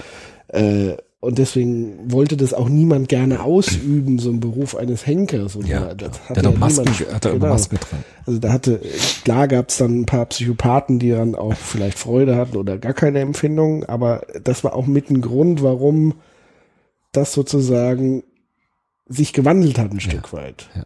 Aber auch natürlich unter der Flagge des Humanismus, was vielleicht aber auch einfach nur so eine Art Eigeninteresse ist, Ja. damit nichts mehr zu tun zu haben. Das Genau das. er auch so ganz hart Genau. zu sagen. Im Grunde genommen wollten die alle nichts mehr mit dieser Bestrafung und da konnte man das wunderbar die Verantwortung auch abgeben Richtig, an genau. eine Struktur, an ein Justizsystem, an genau diese architektonischen Strukturen und so weiter. Genau. Und das wird der Foucault genau sagen, dass die Humanisierung ist die, ist die Maske. Ja, Das ist die Maske. Aber dahinter ist etwas ganz die anderes. Machtbeziehungen, Sind die Machtbeziehungen. immer noch Ganz klar. agieren nach wie vor. Nach wie vor in veränderter Gestalt, fließen von irgendwo ab und fließen etwas anderes hinein, ja. Könnte sagen, eine Schleuse wird geöffnet, eine andere Schleuse wird geschlossen und die Macht fließt wie eine Flüssigkeit von dem einen ins andere hinein. Aber es ist genauso Macht, ja. Es gibt äh, gewissermaßen ein Ensemble neuer Macht- und Disziplinartechniken. Und das, sagt er, ist im Gefängnis passiert, in der, in der Gefängnis, äh, ähm, Technologisierung, zeigt sich aber auch in anderen gesellschaftlichen Institutionen, zum Beispiel in Fabriken. Ja? Dass der Körper von Menschen diszipliniert wird in Fabriken, dass sie am Fließband stehen müssen, ihren Körper ganz stark zurechtschneiden auf eine bestimmte Tätigkeit. Und das ist ein Umbau von Machtdisziplinierung des Körpers, um eine bestimmte Effizienz zum Beispiel zu erzeugen in Produktion und so weiter. Und es gibt einen Vorarbeiter, Ja. der oftmals, wenn man sich, also ich habe mal so einen Ferienjob in so alte Gießereien und Mhm. so, also wirklich Fabriken noch, wenn man sich, sich vorstellt von früher. Ja. Da gab es dann auch sowas wie irgendwie einen Balkon oder Ja. so ein, also wirklich, wo das auch architektonisch so war, also wo so ein Aufseher umhergelaufen ist, um eben die Arbeiter zu beobachten. Oder in Supermärkten Ja. gibt es ganz oft diese verspiegelten Scheiben, wo, Richtig. wo der Geschäftsführer, der Marktleiter Beim Aldi gibt's das, ja. Genau. Ich weiß nicht, ob es das tatsächlich noch gibt, aber es gab es zumindest mal. Echt? Ja, in, Ich habe es schon lange nicht mehr beim gesehen. Aldi gibt's eine Spiegelscheibe, auf jeden Fall. Das Büro dahinter, genau. Genau, aber Ja, das ist so. Das hab ich, bei uns gibt's Genau. genau das, ja. Und da fragt man sich ja, warum? Ja. Ja, ist das quasi, um die Kunden zu beobachten Ja. oder die Mitarbeiter oder, oder. Aber auf jeden Fall hat es sozusagen den gleichen Zweck. Richtig. Und natürlich ganz aktuell, und, und deswegen habe ich da oft auch drüber äh, nachgedacht und geschrieben, ist natürlich so diese ganze Überwachungsapparat, Ja. NSA, Ja. BND etc. pp, wo das ja wirklich in, in absoluter Reihenform abgebildet wird, wo es auch völlig egal ist, ob am Ende wirklich jemand überwacht wird oder nicht. Richtig, du weißt aber. Wichtig ist nur das Wissen darum, es überwacht dich vielleicht jemand. Und das führt zu einer Disziplinierung der Gesellschaft, die wir noch gar nicht ergründet haben, wie tief das geht, nämlich in Denkverbote, in ich überlege mir dreimal, was ich vielleicht schreibe Richtig. und sage und tue und so weiter und so fort. Und da reicht es einfach nur immer wieder daran zu erinnern, dass es Genau. diese Struktur gibt, die muss gar nicht funktionieren, sondern nur die Idee muss bei den Menschen verankert sein, dass es eine ultimative Massenüberwachung gibt. Ja. Und das ist ein schönes Beispiel dafür, dass Macht auch in modernen Gesellschaften in keinster Weise verschwindet. Nee. Überhaupt nicht. Sie Gegenteil. Wird, Im Gegenteil. Ja, Das heißt im Gegenteil. Macht Naja, ist immer ist- da, sie wird halt umgebaut. Sie, sie konzentriert sich neu. Das ist ja bei uns Internetfuzis. Ja. Das ist ja auch wieder dieses Dialektische. Also das Internet, wir als Avantgarde, da zähle ich mich jetzt mal so ein bisschen dazu, des Internets haben ja gedacht, das Internet ist so der neue Hoffnungsträger. Es verflüssigt die Macht. Plötzlich haben Menschen mehr Teilhabe am Diskurs. Sie können sich mitteilen. Dissidenten können darüber kommunizieren. Man kann Meinungen verbreiten, austauschen, in den Diskurs treten. Und plötzlich reagiert die Machtstruktur mit einem unglaublichen Gegenschlag, Richtig. nämlich Aufbau dieser Apparatur, Genau. Die das völlig auf den Kopf dreht Ja. und es völlig umkehrt. Und es gibt Macht natürlich in diesen schrecklichen Beleidigungen in den Foren. Es gibt dort Machtpraktiken, die ganz grausam sind, auf psychische Macht zielen. Und das heißt, ist die Macht dort auch wieder da. Es gibt Ja. keinen machtfreien Raum. Es Nein. ist überall, der strukturiert sich dann neu. Das heißt aber auch, dass die Macht natürlich sich anpassen wird und wird dann neue Kanäle finden und wird neue Formen hervorbringen, neue Diskurse hervorbringen. Und das ist, glaube ich, dieses Naive, was Foucault uns immer um die Ohren hauen wollten. Also sei nicht so naiv zu glauben, du hast die Macht vom Hals, sondern wenn du etwas, auch aus guten Gründen, du, mag ja sein, dass die Leute Humanisten waren, aber sie müssen bedenken, dass die Macht dann wieder reinfließen wird. In eine ganz andere Gestalt, als du vielleicht jetzt glaubst, aber sie wird wieder da sein. Und sei darauf gefasst, dass es dort wieder neue Machttechnologien gibt, die ähm, das wieder ausgleichen werden, wie so eine kommunizierende Röhre. Ja? Es wird sozusagen rüberfließen und dann andere Gestalt annehmen. Und das Heftige beim Internet ist ja quasi, und, und auch mit der Technologie, dass eben Macht auch nicht mehr im Machtmonopol Ja, beherbergt genau. ist, was, wo man noch sagen könnte, okay, selbst wenn man jetzt so einen, so einen Typen in den USA hat, der irgendwie für uns als extrem irre erscheint und unberechenbar, kann man ja immer noch sagen, das fußt irgendwie auf demokratischen Prinzipien und Gewählt, pipapo. ja, genau. Aber wer hat denn alles Zugang zur Überwachung? Das sind die Technologiekonzerne, die sozusagen, also in der Privatwirtschaft den gleichen Zugriff haben. Mittlerweile arbeitet ja auch NSA mit Privatunternehmen zusammen, die- also die wesentlich mehr Macht zum Teil haben als das politische System. Oder bis runter zum Individuum. Das heißt, ich habe hier ein Smartphone rumlegen, ich könnte sozusagen mit dir über private Dinge reden, könnte das mitlaufen lassen, richtig. überwache dich, ohne dass du es weißt und hab dann belastendes Material, um dich unter Druck zu setzen, dich zu disziplinieren. Und das passiert ja tagtäglich. passiert, wir genau. überwachen uns quasi gegenseitig. Also wir sind sowohl Überwachte wie Überwacher. Ja. Und dass das natürlich eine immense Auswirkung hat, Ja. Das dürfte, glaube ich, jedem recht anschaulich äh, Absolut. sein. Und deshalb ist Foucault natürlich, natürlich hat Foucault was ganz Wichtiges gefunden und, und entlarvt. Ja. Und das ist natürlich diese Entlarvung dieser Machtstrukturen. Und da ist es mir auch scheißegal, ob er konventioneller Wissenschaftler ist oder nicht. Also er hat mit seiner Methode dort etwas, etwas erhellt. Also er wird wirklich etwas, etwas ins Bewusstsein gebracht, das vorher niemand so stark gesehen hat. Und das ist ein ganz großer Verdienst natürlich. Was du natürlich kaum empirisch Natürlich kann man das nicht experimentell nachvollziehen. nee. Das ist eine ganz andere Logik. Aber es ist, finde ich, auch Wissenschaft natürlich. Es ist eine rekonstruktive Wissenschaft, aber keine experimentelle Wissenschaft. Oder es ist halt jetzt tatsächlich, weil es so komplex ist, die Aufgabe von anderen Wissenschaftlern, auch Natürlich. diese Theorie zu docken und sie empirisch versuchen zu überprüfen. Gibt's ich ja glaube auch. schon, auch. dass das gerade mit Hilfe digitaler Technologien möglich ist. Ja klar, wird ja auch getan. Ja. Mit diesem Paradigma jetzt zu arbeiten. Das heißt, der Machtbegriff ist der entscheidende bei Foucault. Ja. Wir haben es ja jetzt schon gesagt. Es gibt einen, du hast es ja eben sehr schön auch formuliert, es gibt einen dezentralisierten Machtbegriff. Also Macht hat keinen Ort. Sie ist dezentral, sie ist unscheinbar, aber allgegenwärtig. Sie kristallisiert sich manchmal zentral durch Monarchen beispielsweise. In seinem Anfangsbeispiel bei Überwachen und Strafen gibt es den König, der Macht hat über den Körper. Aber selbst wenn der König durch Revolutionen nicht mehr da ist, wird die Macht sich anders und neu strukturieren. Das heißt, es gibt so eine Art Ungleichgewicht, das immer wieder neue Macht hervorbringt. Und die Macht strukturiert sich immer wieder neu. Und was, glaube ich, ganz wichtig ist bei Foucaults Macht, ist tatsächlich die Machtbeziehung. Also Macht ist nicht so wie eine Ressource, die man in irgendein Silo Ja. lagern kann oder anhäufen kann, sondern sie ist immer in Beziehung zu anderen Menschen zu sehen. Also das heißt, der, der König braucht sein Volk, Ja. die sozusagen diese Beziehung, diese Machtbeziehung eingehen, damit es funktioniert. Es ist nicht so, dass der König totale Macht hat und das Volk hat gar keine Macht, Genau. sondern es ist auch beide haben in verschiedenen Konstellationen auch wiederum Macht, weil das Volk kann in gewissen Konstellationen auch wiederum Druck ausüben Richtig. auf den König. Und deshalb ist auch Macht an diese berühmten Diskurse gebunden. Das, was du jetzt aufgezeichnet hast, König und Volk oder Untergebene, ist ein bestimmter Diskurs, würde Foucault sagen. Diskurs heißt so eine Art, er nennt das auch manchmal Wahrheitsdiskurs, ist so eine Art Weltanschauung, die in einer Kultur liegt. Gewisse fast nicht hinterfragbare Grundannahmen. Ja? Und diese Grundannahmen ist das, was Macht hervorbringt. Also Macht ist an Diskurse gebunden, an bestimmte Formen des Sprechens, König, Untertan, hast du jetzt ja eben schön vorgemacht, und an körperliche Praktiken. Das heißt, ein König verhält sich in einer bestimmten Weise, ein Volk verhält sich in einer bestimmten Weise. Und die Praktiken bringen dann Subjektivität hervor, bestimmte Konstellationen der Gesellschaft. Das heißt, es geht immer darum, Macht kristallisiert sich gewissermaßen in Diskursen. Diskurse einerseits sprachlich, andererseits körperlich, Körper und Sprache. Diskurse sind auch nicht reduzierbar auf Sprache. Das hat Foucault sehr schön gesagt. Es ist nicht so, dass, wie manche Hermeneutiker das sagen, dass Sprache alles ist, sondern er sagt, es gibt etwas, was hinter der Sprache liegt, nämlich die Macht. Und die Macht konstituiert sich dann in Sprache. Aber Sprache ist nicht alles. Sprache ist nicht der letzte Grund unseres Seins. Sprache im Sinne von Verbalisierung oder Sprache im Sinne von Kommunikation? Von Kommunikation, von Also Handlungen, Verhalten Verhalten, Handlungen, Symbole. Symbole, alles das sind Diskurse, die Macht durchtränkt sind. Also würde er quasi sagen, Macht prägt die Kommunikation. Ja, ganz stark. Also so wie Luhmann sagen würde, alles ist Kommunikation, würde Ja. Foucault sagen, alles ist Macht.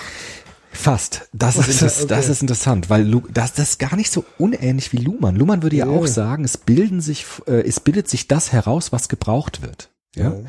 Also wenn zum Beispiel ein System entsteht, um eine bestimmte Funktion zu erfüllen, dann bildet sich eine Systemstruktur heraus, die diese Funktion zuständig ist und alle anderen Systeme von dieser Funktion entlastet. Ja, in modernen Gesellschaften gibt es Religionen, die beschäftigen sich nur mit Religion, entlasten dadurch den Staat von Religion. Im Mittelalter hat der Staat beides gemacht. Da gab es keinen Staat, sondern nur dieses Konglomerat. Und das was ist das entscheidende Prinzip, das die Systembildung antreibt bei Luhmann? Was ist die Kraft, die dazu bringt, dass wir Systeme entwickeln? Was würde er sagen? Reduktion von Komplexität. Genau, das ist das, das ist das strukturierende Prinzip. Luhmann sagt, es geht immer darum, Komplexität zu reduzieren. Deshalb bauen wir Systeme, die sich gegenseitig entlasten. und Deswegen kommunizieren wir quasi. Deshalb kommunizieren wir. Wir wollen immer Komplexität reduzieren. Man könnte es fast salopp sagen, Luhmann sagt, wir wollen immer irgendwie die Dinge in den Griff kriegen. Wir wollen immer überschaubare Dinge haben. Wir wollen immer den Überblick behalten. Deshalb, äh, deshalb reduzieren wir Komplexität, bauen Systeme auf und äh, bilden Systeme. Unsere Kommunikation bildet Systeme heraus, die sich gegenseitig entlasten und funktionale Spezialisierung annehmen. So. Jetzt sagt Foucault, das ist gar nicht falsch. Nur das treibende Prinzip ist nicht die Komplexitätsreduktion, sondern Macht. Ja? Das heißt, Foucault würde auch sagen, es bilden sich bestimmte Institutionen, bestimmte Organisationen, bestimmte Diskurse heraus, bestimmte Körperpraktiken. Aber das entscheidende Prinzip, dass das, dass das motiviert, dass das sozusagen antreibt, ist nicht einfach nur Komplexitätsreduktion, sondern es ist diese untergründige Macht, die immer wieder gesellschaftliche Diskurse hervorbringt. Das ist der Humus, das ist der Saft, aus dem alles entsteht. Naja, der eine sagt so, der andere Ja, sagt klar. so. Ich sag also du nur, kannst es ja, ja, ja, aber das du nur, es genauso umgekehrt. Ja, also klar. Du könntest es sozusagen aus Luhmanns Warte sagen, ähm, es ist eigentlich genau umgekehrt. Ja klar, Also sagt er ja also, auch. Ja, Genau, das sagt ja Luhmann.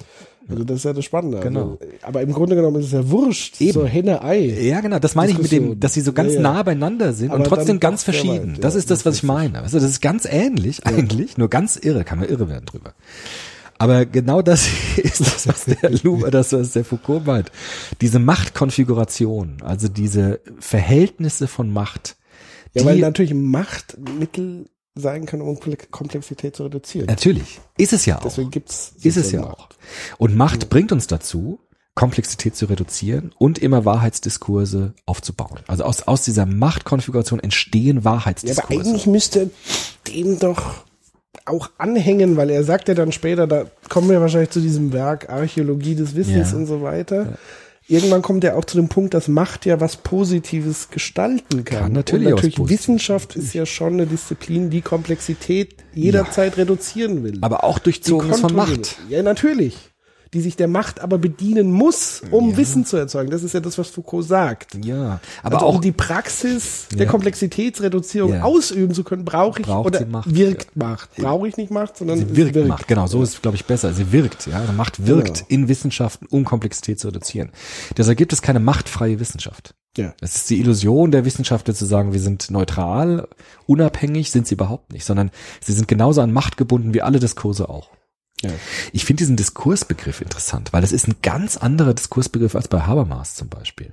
Dis ja, Diskurs ist ja bei Foucault so eine Art Weltanschauung, so eine Art unhinterfragbare Wahrheitspostulate, die wir haben. Ja, ist unsere das nicht auch so eine Art Erzählstrang? Erzählstrang könnte man auch sagen, obwohl er sich, er ist kein Hermeneutiker. Die Hermeneutiker, Ricoeur und so weiter würden das Narrativität, Narrative nennen, ja.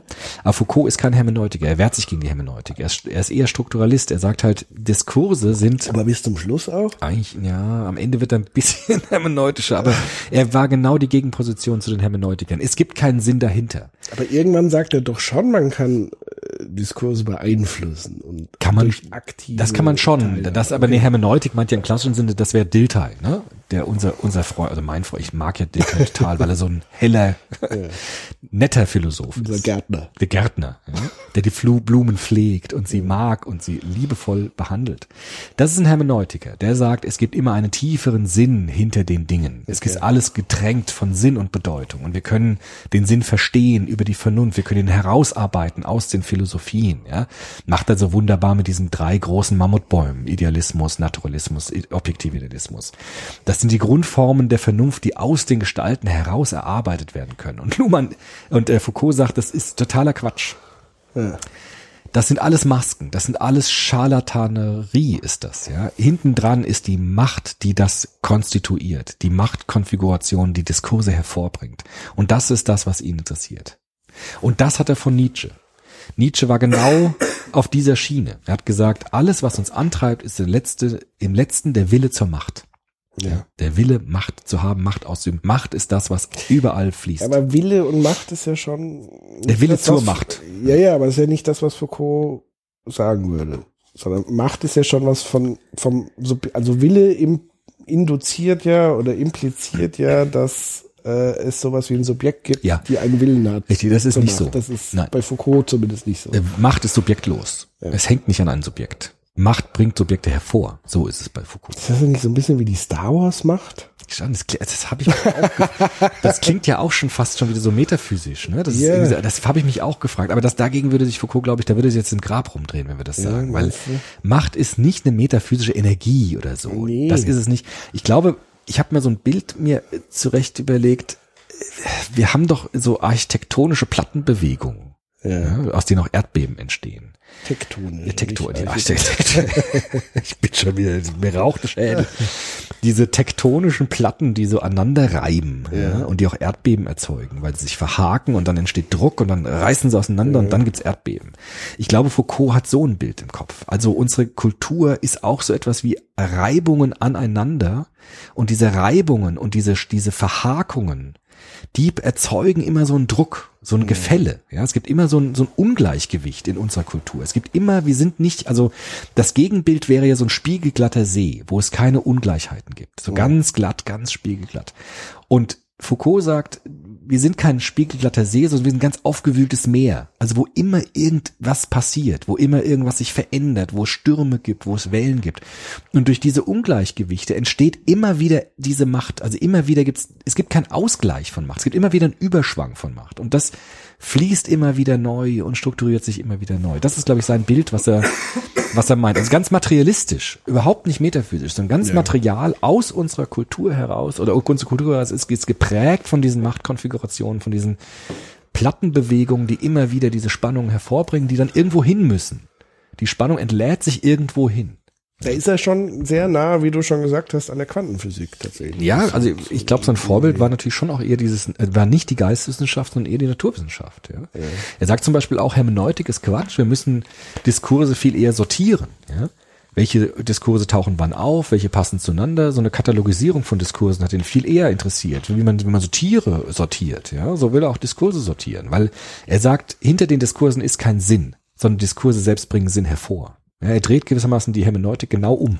Aber warum sollte man dann was sortieren, wenn es eh scheißegal ist? Ja, um es zu verstehen, so interessant, ja, zu gucken. Also er sagt ja auch, wie ein Steinbruch. Wenn man Steinbruch hat, dann sieht man die, die Schichten und da kann man die Risse drin sehen, ja. Und er sagt auch in unserer Geschichte kann man auch die Schichten sehen und die Macht sehen, wie sie sich bewegt. Wohin sie fließt, wohin sie dann fließt. Zuerst ist sie beim König, der kann martern und foltern, dann wird etwas, dann fließt sie hinein in so ein Strafrechtssystem des Überwachens und des Kontrollierens und dann kann man die Bewegungen sehen in diesem Steinbruch. Das war ist sein Bild. Hegel wieder. Aber genau gegen Hegel. Also er bricht Hegel mit Nietzsche. Also weil Hegel halt pos positiv. drauf Hegel sagt, ist, man kann die Vernunft sehen in der Geschichte. Die Vernunft durchwirkt die Geschichte. Und er bricht im Grunde Hegel mit Nietzsche, indem er sagt, es durchwirkt schon etwas die Geschichte, aber es ist nicht die Vernunft, um Gottes Willen. Es ist die Macht, die uns prägt. Also es ist so eine Art Anti-Hegel. Ja? So eine Art äh, Hegel negativen Vorzeichen. Ja. Vielleicht ist die abendländische Kultur auch sehr verfangen in diesem Streit. Da lohnt sich vielleicht tatsächlich mal ein Blick in den Fernosten, die ja schon Ja. lange diesen Daoismus, Das glaube ich auch. also die quasi genau diese Zweiheit dieser anscheinenden Pole schon lange Ja. formuliert haben. Richtig. Ich glaube, das ist, das ist das große Problem unserer, unserer Kultur. Wir sind gefangen in diesem gefangen in diesen, Bipolaren. richtig. Wir sind gefangen in diesen Entweder-Oder, also immer in diesen Extremen, sozusagen Extrem des Denkens, ja. Also das, das ist, glaube ich, also Kant und Nietzsche, das sind so, puh, die sind so ganz unterschiedlich. Ich glaube, das ist, und wir können das nicht zusammenfügen in unserer, in unserer Denkweise. Deswegen begreifen wir auch nicht einen kapitalistischen Kommunismus wie China. Genau, können wir nicht. Können wir, das ist für uns vollkommen kriegen wir widersprüchlich. nicht auf die Kette. Richtig, genau. Ja, so genau. Weil es unseren Diskursen vollkommen widerspricht. Also unseren Wahrheitsannahmen, die Ja. ganz tief in uns wirken. Damit können wir das nicht denken, sozusagen. Ja. Das heißt, die Geschichte des Menschen. Ja, Wo sind wir denn jetzt eigentlich bei welchem Meilenstein? Ja, wir sind wir jetzt- schon bei Archäologie? ja also ich, Archäologie- jetzt würde ich sozusagen den Rest zusammennehmen. Okay. Die Ordnung der Dinge wäre die Wissenschaftsgeschichte, die er betrachtet. Hochinteressant. Wo er sagt, wie auch dort die Macht das natürlich strukturiert in den Wissenschaften. Wer hat Kontrolle über wen, über was und so weiter. Die Natur zu kontrollieren, um sie beherrschen zu können. Ja. Das, was Kant so imponiert hat an den Naturwissenschaften. Wir beobachten nicht nur die Natur wie die, wie die Griechen, sondern wir manipulieren die Natur, um die inneren Gesetzmäßigkeiten herauszuholen aus dem natürlichen Stoff. Das war ja Aufklärung.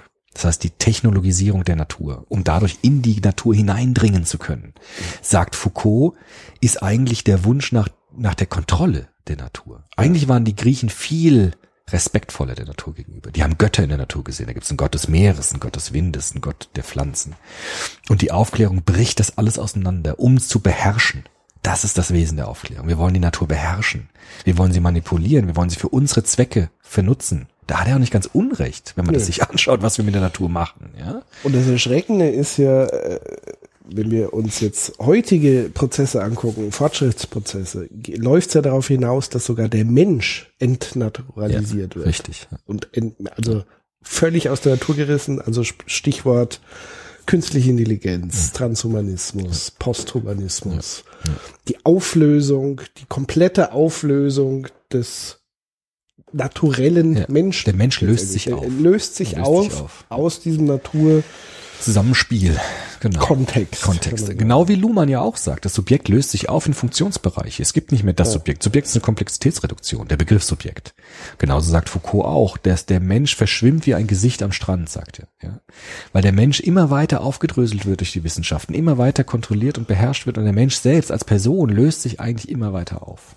Und dass sie in quasi- der Ordnung der Dinge ist. Genau, und, und Strukturen erschaffen werden. Also vorher hatten wir quasi die Gefängnisse des Strafsystems. Ja. Jetzt geht's über Algorithmen weiter. Ja. Ähm, es werden Strukturen geschaffen, die wir gar nicht mehr beherrschen. Richtig. Die Ja. uns quasi beherrschen. Aber Foucault sagt, das war schon immer so, eigentlich. Also die Strukturen beherrschen uns. Die Diskurse beherrschen uns. Nicht wir beherrschen den Das Diskurs. ist halt die Frage, inwieweit die, der Grad Ja. dessen stattfand. Also wenn du sagst, die alten Griechen waren irgendwie noch im Einklang, weiß man nicht. Ist ja natürlich auch, eine nostalgische schöne- Nachbetrachtung. Aber so könnte man es auch sehen. ja? Also man Ja. könnte natürlich die Griechen als naiv betrachten, vom Aufklärungsstandpunkt her. Man könnte sie aber auch anders mal sehen und sagen, die Aufklärung war eigentlich die brutalere Version. Und die Griechen hatten vielleicht dort einen, Vor äh, einen Vorteil gegenüber uns. Ja, Das ist, das liebt der Foucault. Also das Ding mal umzudrehen und zu sagen, ist ist der Barbar wirklich ein Barbar oder hat er nicht uns was voraus? Also er dreht das alles immer schön um. Er bürstet alles gegen den Strich. Das heißt, so dieses Animalische wäre ja das Sinnbild, Einklang mit der Natur, weil das Animalisch versucht nicht die Natur zu kontrollieren, sondern in ihr aufzugehen. Ist, da ist es eins sozusagen. Da ist die Macht der Natur, ist die Macht der Tiere. Die wirkt direkt, ja. Und wir brechen das immer, spalten es auf, versuchen Kultur herzustellen. Heißt aber nicht, dass das alles weg ist, sondern es verfließt dann anders. Das heißt, die Geschichte des Menschen, ja, ganz pathetisch gesprochen, ist ein blindes Spiel von Machtwirkungen. Und es gilt, die Wissenschaft soll das entlarven und dekonstruieren. Das ist das, was Foucault erwartet von der Wissenschaft. Und was passiert dann?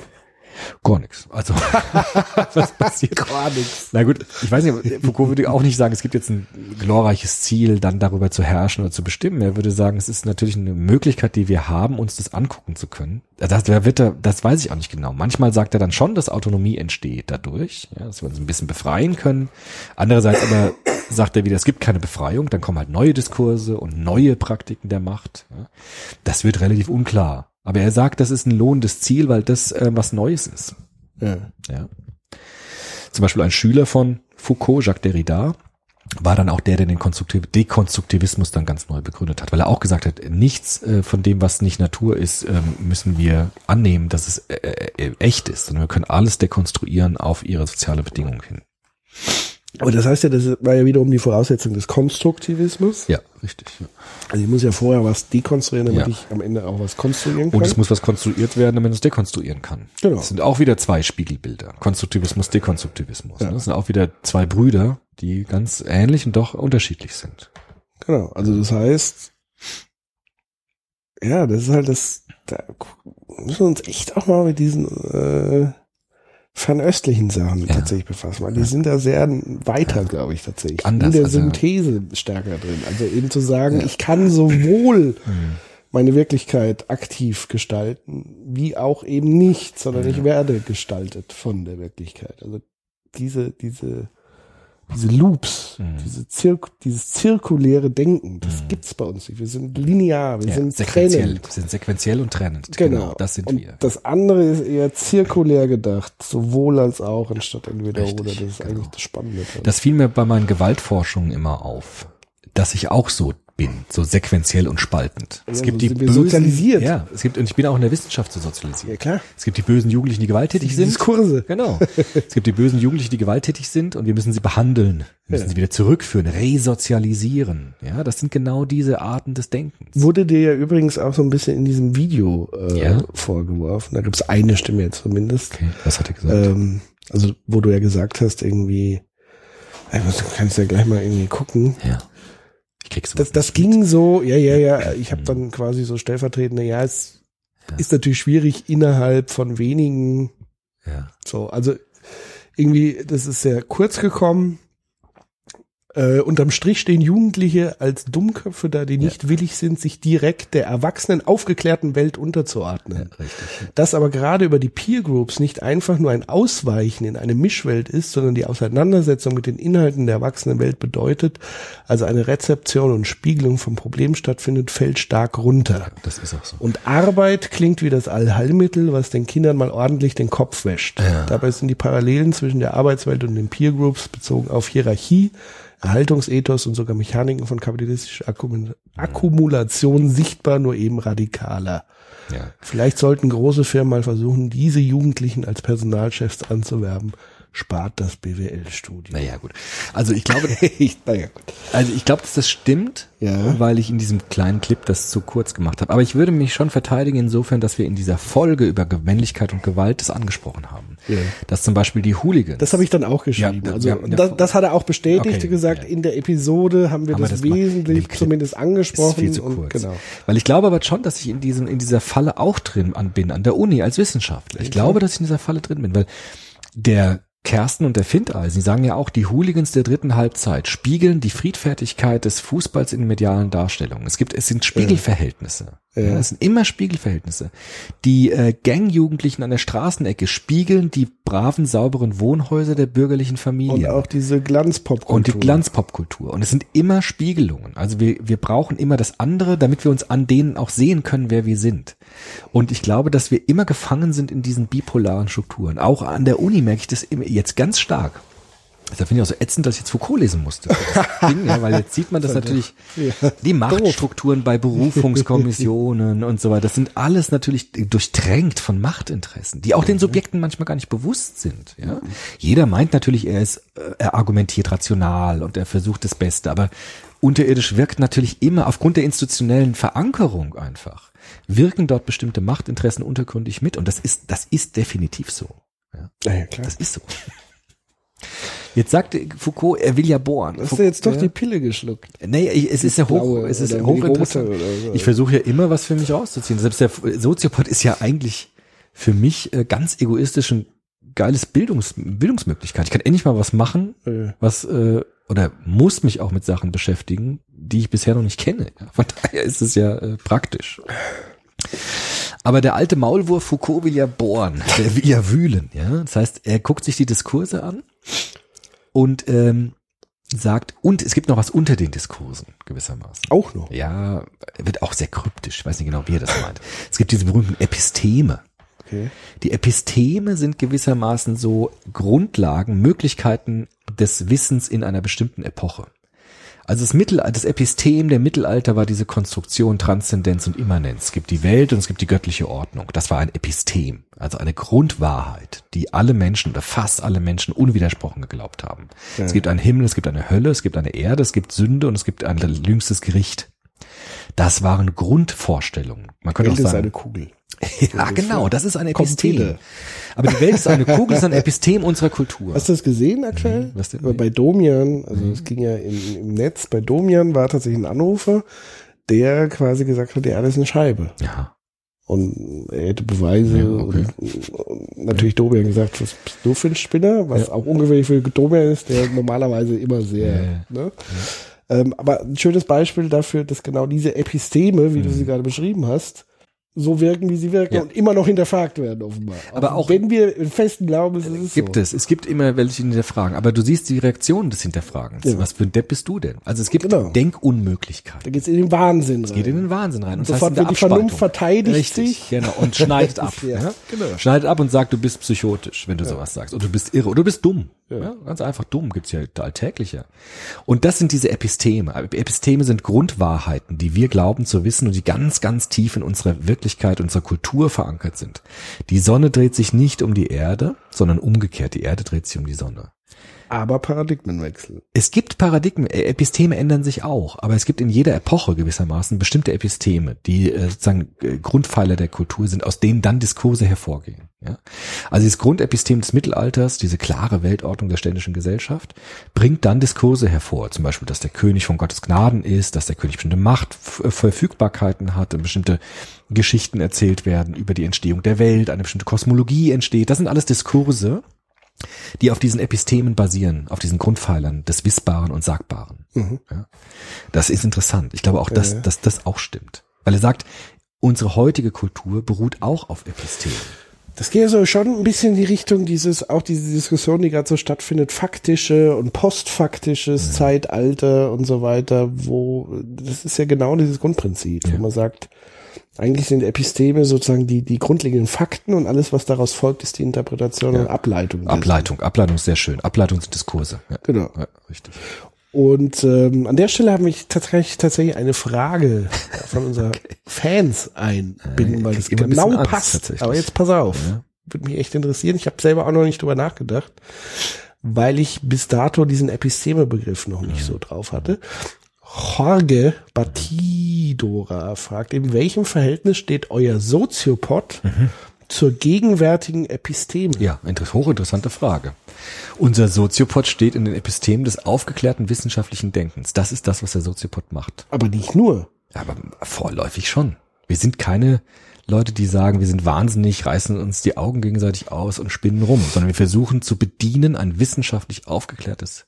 Aber nichtsdestotrotz hinterfragen wir genau diese Aufgeklärtheit und diese, diesen Vernunftbegriff. immer Mithilfe der Vernunft. Naja, aber Foucault, Foucault ist eine Randfigur, aber auch der muss, ja. muss sich Epistemen bedienen. Du kommst nicht raus. Auch Foucault muss ja argumentieren, ja, in seinen historischen Analysen. Das wird ihm ja auch immer um die Ohren geworfen, dass die Argumente gar nicht so dicht sind bei Foucault oftmals. Aber auch er muss rational argumentieren, den Übergang von der Marter hin zum Gefängnis. Das sind ja Argumente, die er aufführt. Auch er braucht dieses Epistem. Und der Soziopod steht ganz eindeutig in einer ganz konventionellen, aufgeklärten äh, Epistem, also in einem Diskurs der Wissenschaft und der Philosophie, der aufgeklärten Philosophie.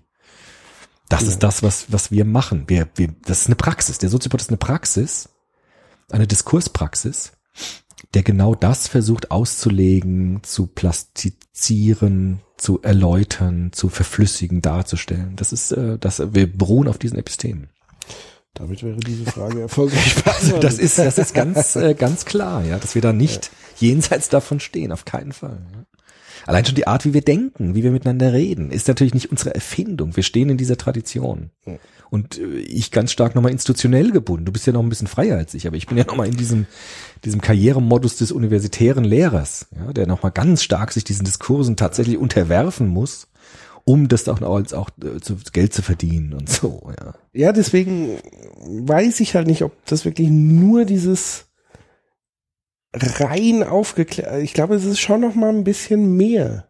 Also zumindest habe ich so den, den Eindruck. Also Ich glaube- wir, wir sind ja schon so ein bisschen Protagonist, Antagonist, Äh. will ich jetzt nicht sagen, so ist es nicht. Also wir haben ja schon so eine, eine Beziehungsebene, aber es ist schon so Gegenspieler, schon so, Ja. also es ist eine andere Komponente. Aber auch das ist ein Und ich glaube, Diskurs. ich komme sozusagen eher so aus diesem künstlerischen, was ja näher am Wahnsinn liegt, als das rein wissenschaftlich rationale. Also ich bin ja eher so diese, diese emotionale Komponente. ja, ja. Also wir sind eigentlich so Yin und Yang. Ja. Nur da würde der Foucault auch sagen, Aber ich glaube, vom Grundprinzip sind wir trotzdem einig, dass wir beide ein großes Interesse an Aufklärung haben. Ja, na Ich glaube, klar. darum, Also, das ist der Kern. wir verordnen uns eher Also das, was wir unter Aufklärung verstehen. Richtig. Und ordnen uns diesen Diskursen eher zu. Aber Foucault, das ist ein schönes Beispiel. Foucault würde sagen, durch unsere Praxis werden wir zu dem, der wir sind. Also indem du eher sozusagen das Hinterfragen und künstlerische und kreative hast und ich eher dieses wissenschaftlich trockene Diskurs, äh, da, dadurch, indem wir das tun. Du bist ja auch nicht rein trocken. Nein, natürlich nicht. Ja nicht. Aber ähm, du hast ja gesagt, wenn man es klischeehaft ein bisschen mal oder überspitzt sagt, ist die Praxis, die wir haben, macht uns zu dem, der wir sind. Indem wir das sagen und tun, werden wir zu dieser Figur. Es ist nicht so, dass wir Figuren sind, die das dann machen, sondern indem wir das machen, werden wir zu diesen Figuren. Das ist das, was der Foucault sagt. Ja. Das ist richtig. Ja. Weil wenn wir quasi losgelöst voneinander agieren, agieren wir ganz anders. Absolut. Deshalb ist, Einheit. genau, deshalb ist der Soziopod eine Konfiguration von Macht auch, auch Macht durchdrungen, natürlich, klar. Ja. Auch nicht frei von Macht, klar. Ja. Und ähm, bedienen uns Diskursen, unterwerfen uns Diskursen, würde der Foucault so ganz dramatisch sagen. Wir unterwerfen uns Diskursen und werden dadurch zu Subjekten. Jetzt Das- habt ihr den Salat. Jetzt habt ihr den Salat. Ähm, ich würde auch das nicht ganz unterschreiben. Das ist eine sehr radikale Denke. Ich glaube zum Beispiel, was uns transzendiert von dieser Diskurs, dieser Kurssache, ist unser Humor zum Beispiel. Das sagt ja der Peter Berger immer. Peter Berger sagt ja immer, Humor ist ein befreiendes, ein befreiender Zipfel aus dem Diskurs heraus. Ja, so eine Transzendenz. Plötzlich kann man lachen. Zipfel. Ja, also eine Art, genau, so eine Art Öffnung, ja, so eine Art Möglichkeit, kurz mal rauszuspringen. Das ist zum Beispiel Humor, ja. Das ist zum Beispiel, ist also unglaublich wichtig. Humor ist so eine Subwelt, die so ein bisschen was transzendieren kann an diesem Ernst, ja. Deshalb sagt der Walter Kapowski auch, alles, was so unglaublich traurig ist, ist auch irgendwie, irgendwie komisch, ja. Ja, es ist halt ein gutes Antidot eigentlich zu Ideologien auch, Humor. Ja, Also genau. weil es immer noch so die letzte Genau. äh, Möglichkeit ist, sich der Ernsthaftigkeit einer Ideologie, die Ja. bitter ernst werden kann, sich zu entziehen. Sagt der Watzlawick hier wohl auch, dass in jedem Therapie-Moment, äh, Moment, wo etwas über einen klar wird, fangen Menschen entweder an zu weinen oder zu lachen. Ja. also, wenn mir etwas Tiefes über mich selbst klar wird, ist da immer irgendwas so Transzendentes mit Es drin. ist unfassbar befreiend, über Genau. sich selber zu lachen. Ja, genau. Weil das irgendwas so, eine, so ein Sprung aus sich heraus plötzlich ist. Auch mit Weinen. Weinen und Lachen sind ganz ähnlich. Das ist eine Transzendierung sozusagen des Alltagsdiskurses. Ja, oder überhaupt dann dieses Aus, also Sprechen. Also es gibt ja quasi, auch das müssen wir, weiß nicht, ob du das noch bei Foucault hast, der, ihm war ja sehr wichtig zu sprechen. Ja. Also das Sprechen darf nie enden, gab es Ja. glaube ich auch mal irgendwie so einen Ja. Aufsatz. Da kannst du vielleicht auch noch was zu sagen. Aber bevor das Ja. quasi äh, äh, Beispiel Nine, wie hieß der Film mit Eminem? Nine Mile. Miles? Mile. Nine Miles, ja, oder Nine Mile, ja. Da gibt's ja diese Schl- Schlüsselszene in diesem Battle. Ich habe die nicht gesehen. Also, da kurze Geschichte, Eminem, White Trash, Sozialisierung in so einem Trailerpark groß geworden und Hip-Hop war quasi die, die subkulturelle Zusammenkunft. Und da hat man sich in, in so Battlen gegenseitig gedisst. Und er hat am Ende dadurch gewonnen, dass er sich selber auf die Schippe genommen hat. Also quasi alles ausgesprochen hat, was sein Gegner über ihn schlechtmöglichst hätte sagen können. Und damit hat er diesen Battle gewonnen, weil er völlig den Wind aus den Segeln genommen hat. Und das ist halt so ein schönes Beispiel für über sich selbst nicht nur lachen, sondern auch über sich selbst weinen und sich selber reflektieren und das auch noch öffentlich oder nach außen hin zu machen. Ja. Um somit jedweden, das ist auch eine schöne Machttechnik. Das geht so ein bisschen vielleicht in, in Richtung wieder fernöstliches Kung Fu. Also so diese. Ja, ja. diesen Schlag rausnehmen, mitgehen und dadurch wieder zurückschlagen. Und immer dieses Kontraintuitive. Also immer langsam werden, um schnell werden zu können. Ja. Aufhören zu denken, um Einsichten gewinnen zu können. Ja. Still zu werden, um dann kraftvoll reden zu können. Also immer diese, dieses Kontra. Ja. Ja, deswegen ist sozusagen diese Ja. Yin-Yang, ist gar nicht schon interessant, sich das hochinteressant. anzugucken. Nicht nur als gut oder böse zu tun, Ich sehe schon, ihr habt wieder bis Weihnachten. wieder was zu tun. Aber So. vielleicht nochmal jetzt äh, so eine Rundung vielleicht nochmal. Wir haben jetzt ja, Ja, viel, aber was ist ja. eigentlich hier mit äh, Sex und so? Hast du das gar nicht? an- Doch, vielleicht machen wir das jetzt nochmal. Okay. Was ich aber vergessen habe zu sagen, ist Habermas Foucault. Das wollte ich jetzt noch nachtragen. Ja. Weil das war ja eine Frage irgendwie auch. Genau, wie war sozusagen das Verhältnis zwischen Habermas Habermas und Foucault? Ganz ähnlich, aber ganz unterschiedlich. Habermas hat die Idee der Diskursethik. Habermas kommt von Kant, kommt aus der Aufklärung, ein Kind der Aufklärung und sagt, wir haben die Möglichkeit, Probleme zu lösen. Wir haben die Möglichkeit, demokratisch äh, Prinzipien zu finden, die uns gut tun. Durch den aufgeklärten Diskurs, in dem die Vernunft die Oberhand hat und wir uns auf die Vernunft verlassen können, dass wenn wir die Vernunft an oberste Stelle setzen, unsere Diskussion, dass dann am Ende was Gutes für alle Beteiligten rauskommt. Das ist das, das ist das, was Habermas ins Zentrum setzt. Deshalb ist Habermas ein Verfechter der Demo- Demokratie, ein Verfechter der Menschenrechte, einer, der standhält gegen diese Anfeindung und sagt, nein, ich bleibe dabei. Wir können vernünftig miteinander umgehen. Wir können diskutieren. Wir können uns verständigen. Wir können Konsens herstellen. Wir können das. Ja? Und Foucault sagt, wir können das nicht. Foucault sagt, Diskurse sind keine vernünftigen Diskurse. Diskurse sind durch Macht durchtränkt. Die Vernunft ist nur eine Maske der Macht.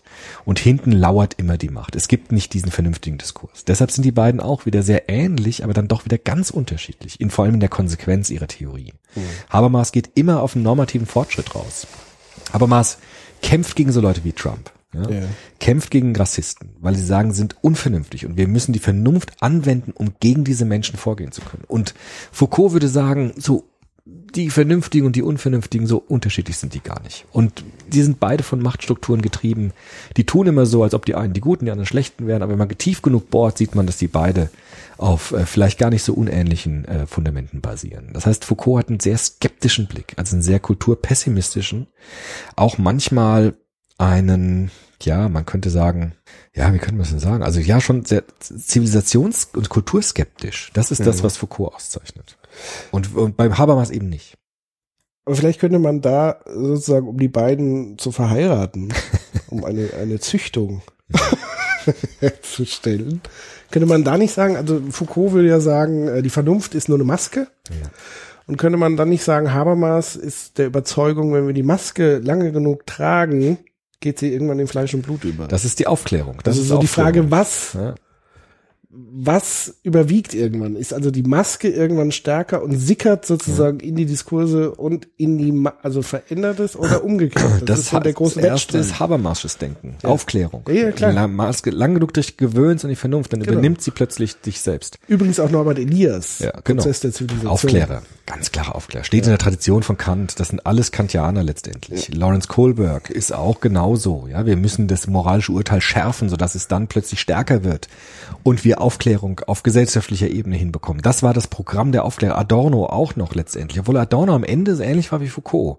Der skeptische Adorno, der, der Rabenschwarze, ist wieder in der Nähe von Foucault, ja, weil er auch sagt, auch da wirken immer Mächte, immer zweckrational strategische Mächte, auch hinter der Aufklärung. Wir kommen da nie raus.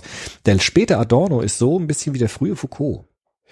Ja, aber ist es nicht das Entscheidende, genau beide zusammenzuführen? Also eben nicht den einen zu leugnen und wegzudrücken, Mhm. sondern ist es nicht sogar notwendig, wenn man in eine vernünftige Gesellschaft hinarbeiten will, dass man Foucault braucht, um sich diesen Machtverhältnissen bewusst zu machen, um dann überhaupt daran zu arbeiten?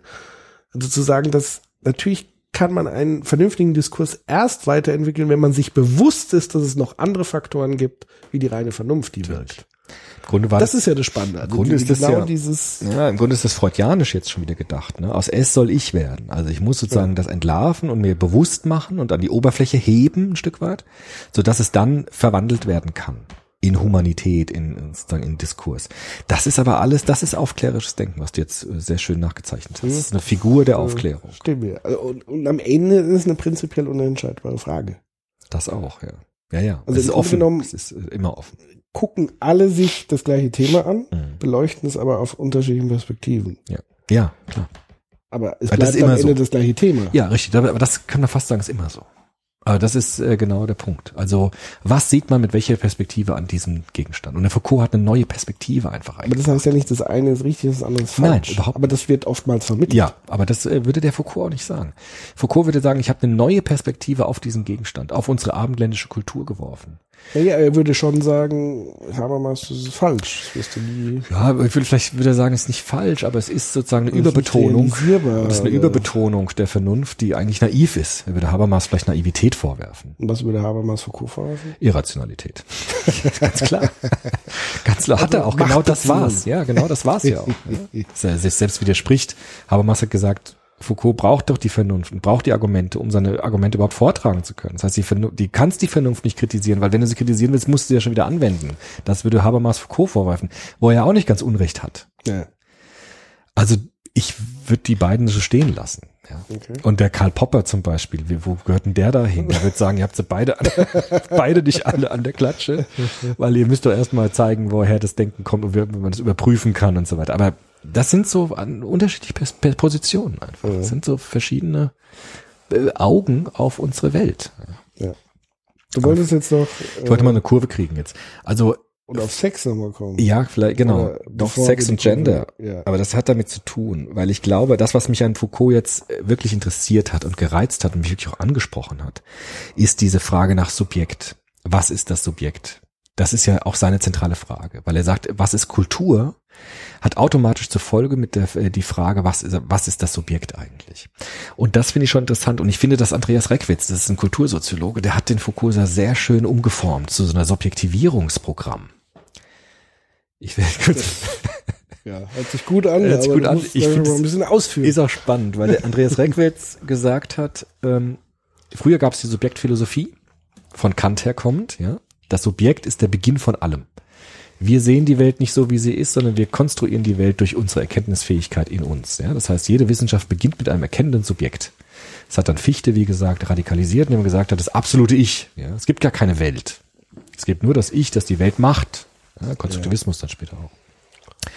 Und äh, Reckwitz hat gesagt, mit Foucault kann man dieses Programm umdrehen. Man kann nämlich eine Subjektivierungsanalyse machen. Man kann die Subjektivierungspraktiken erforschen, durch die Individuen überhaupt erst zu Subjekten werden.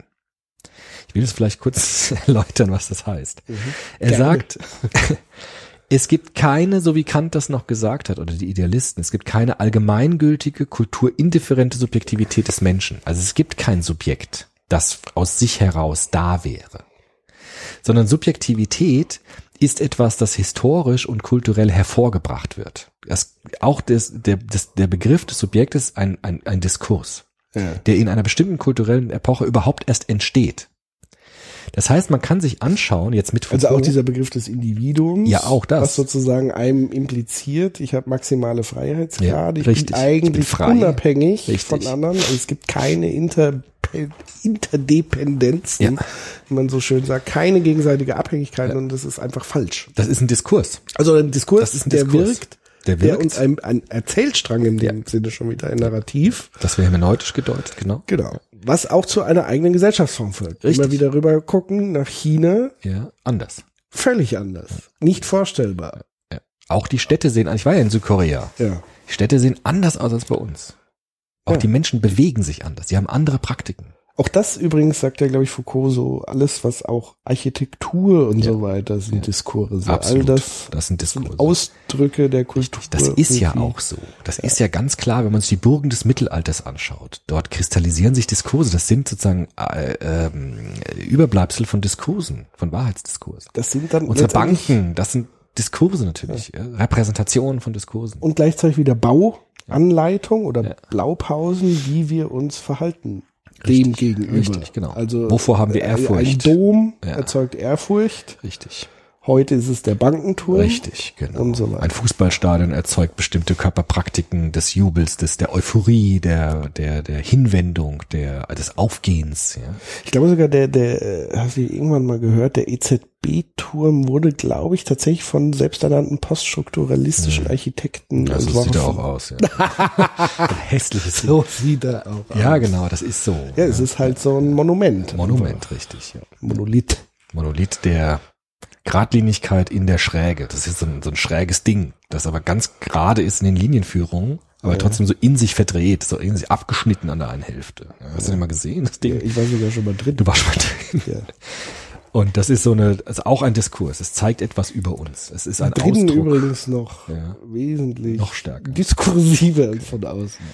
Mir gefällt das nicht so besonders, aber es ist ein Zeichen unserer Zeit. Und es ist ein absolutes Zeichen von Macht. ja, absolut. Also du kommst rein und du diese Macht, also allein du durchläufst ja die Sicherheitsschleuse geschenkt, das ist ja auch schon. Aber es sind auch Praktiken. Aber du Macht. kommst da rein und es ist so tatsächlich ist die, die Macht umschließt dich. ja, interessant. Ne?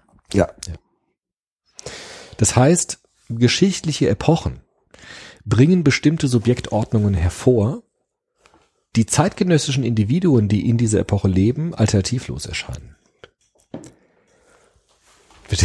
Das ist ziemlich clever gedacht, weil er sagt, es sieht immer so aus, als ob ein Subjekt da ist und dann bestimmte Dinge tut. Ja. Das haben wir, das ist unser Bewusstsein irgendwie ist so. Ja, ich bin ein Mensch, habe ein Subjekt, habe ein Bewusstsein, deshalb kann ich einen Soziopod machen. Ja. Foucault dreht es genau um. Er sagt, zuerst kommen die Diskurse und die Episteme, die Diskurse, die Praktiken und daraus entsteht überhaupt erst ein Begriff von Subjektivität, das dann so aussieht, als ob es voraussetzungslos wäre und der Grund von allem wäre, aber eigentlich ist es ein Produkt der Kultur. Mhm. Ja? Das heißt, es gibt eine Technisierung des Subjektes. Er nennt es auch Selbsttechnologie, der Foucault. Das Selbst ist das Resultat alltäglicher Techniken, die wir anwenden an uns selbst, alltäglicher Praktiken, praktischer Übungen, Verfahrensweisen. Man könnte auch sagen Training. Ja? Dadurch entsteht eine Selbstproduktion und diese Selbstproduktion bringt den Effekt eines Subjektes hervor, das dann so erscheint, als ob das Subjekt diesen Techniken vorausgegangen wäre. Es sieht so aus, als ob ich bin ein Subjekt und deshalb mache ich bestimmte Techniken, bestimmte Praktiken, aber eigentlich sind es die Praktiken, die mich zu dem Subjekt machen. Und das macht er jetzt an Sexualität sehr deutlich. Vor allem an diesem Verhältnis von Gender und Sex, was dann später Judith Butler aufgenommen hat. Was heißt es, ein Mann zu sein? Ein Mann zu sein heißt es, bestimmte Techniken zu erlernen, bestimmte Praktiken auszuführen, die mich zu einem Mann machen. Es gibt Pussy grabbing. Genau, so ist es. Oder auch ganz harmlos Hosen zu tragen anstatt Röcke. Mit dem gegenschlechtlichen äh, Partner ins Bett zu gehen und nicht mit dem gleichgeschlechtlichen. Das ist in manchen Kulturen ein Ausdruck von Männlichkeit. Wenn du dagegen verstößt, bist du kein Mann mehr.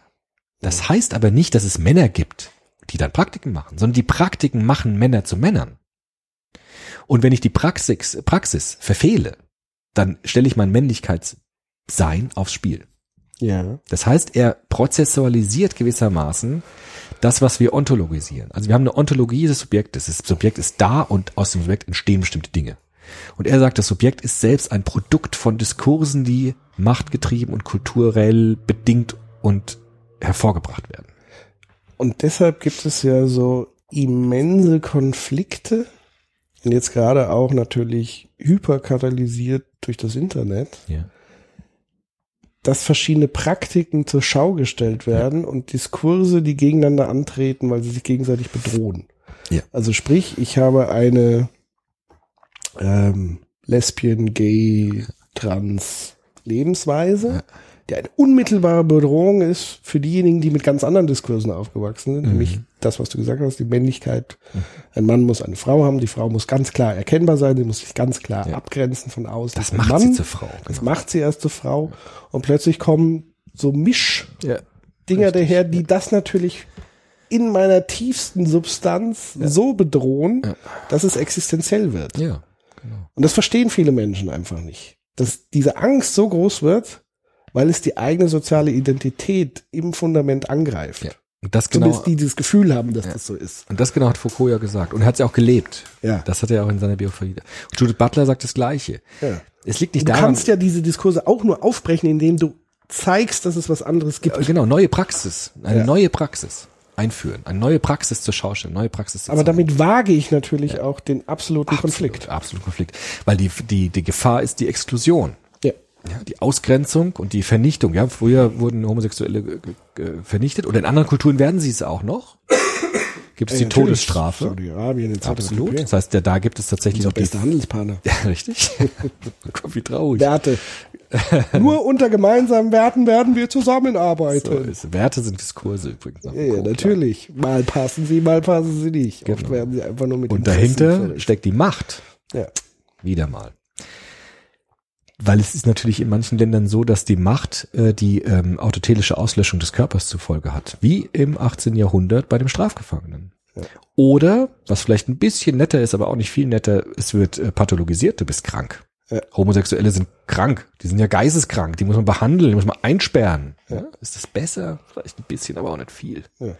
Und das ist die Gefahr, dass wenn ich eine neue Praxis zur Schau stelle, dass ich mit Repressionen und mit Ausgrenzung, vielleicht sogar mit Vernichtung äh, bestra bestraft werde, behandelt werde, weil die Machtdiskurse so sich konstruieren und diese Praxis hervorbringen. Das ist das Problem bei dieser Transgender-Problematik beispielsweise.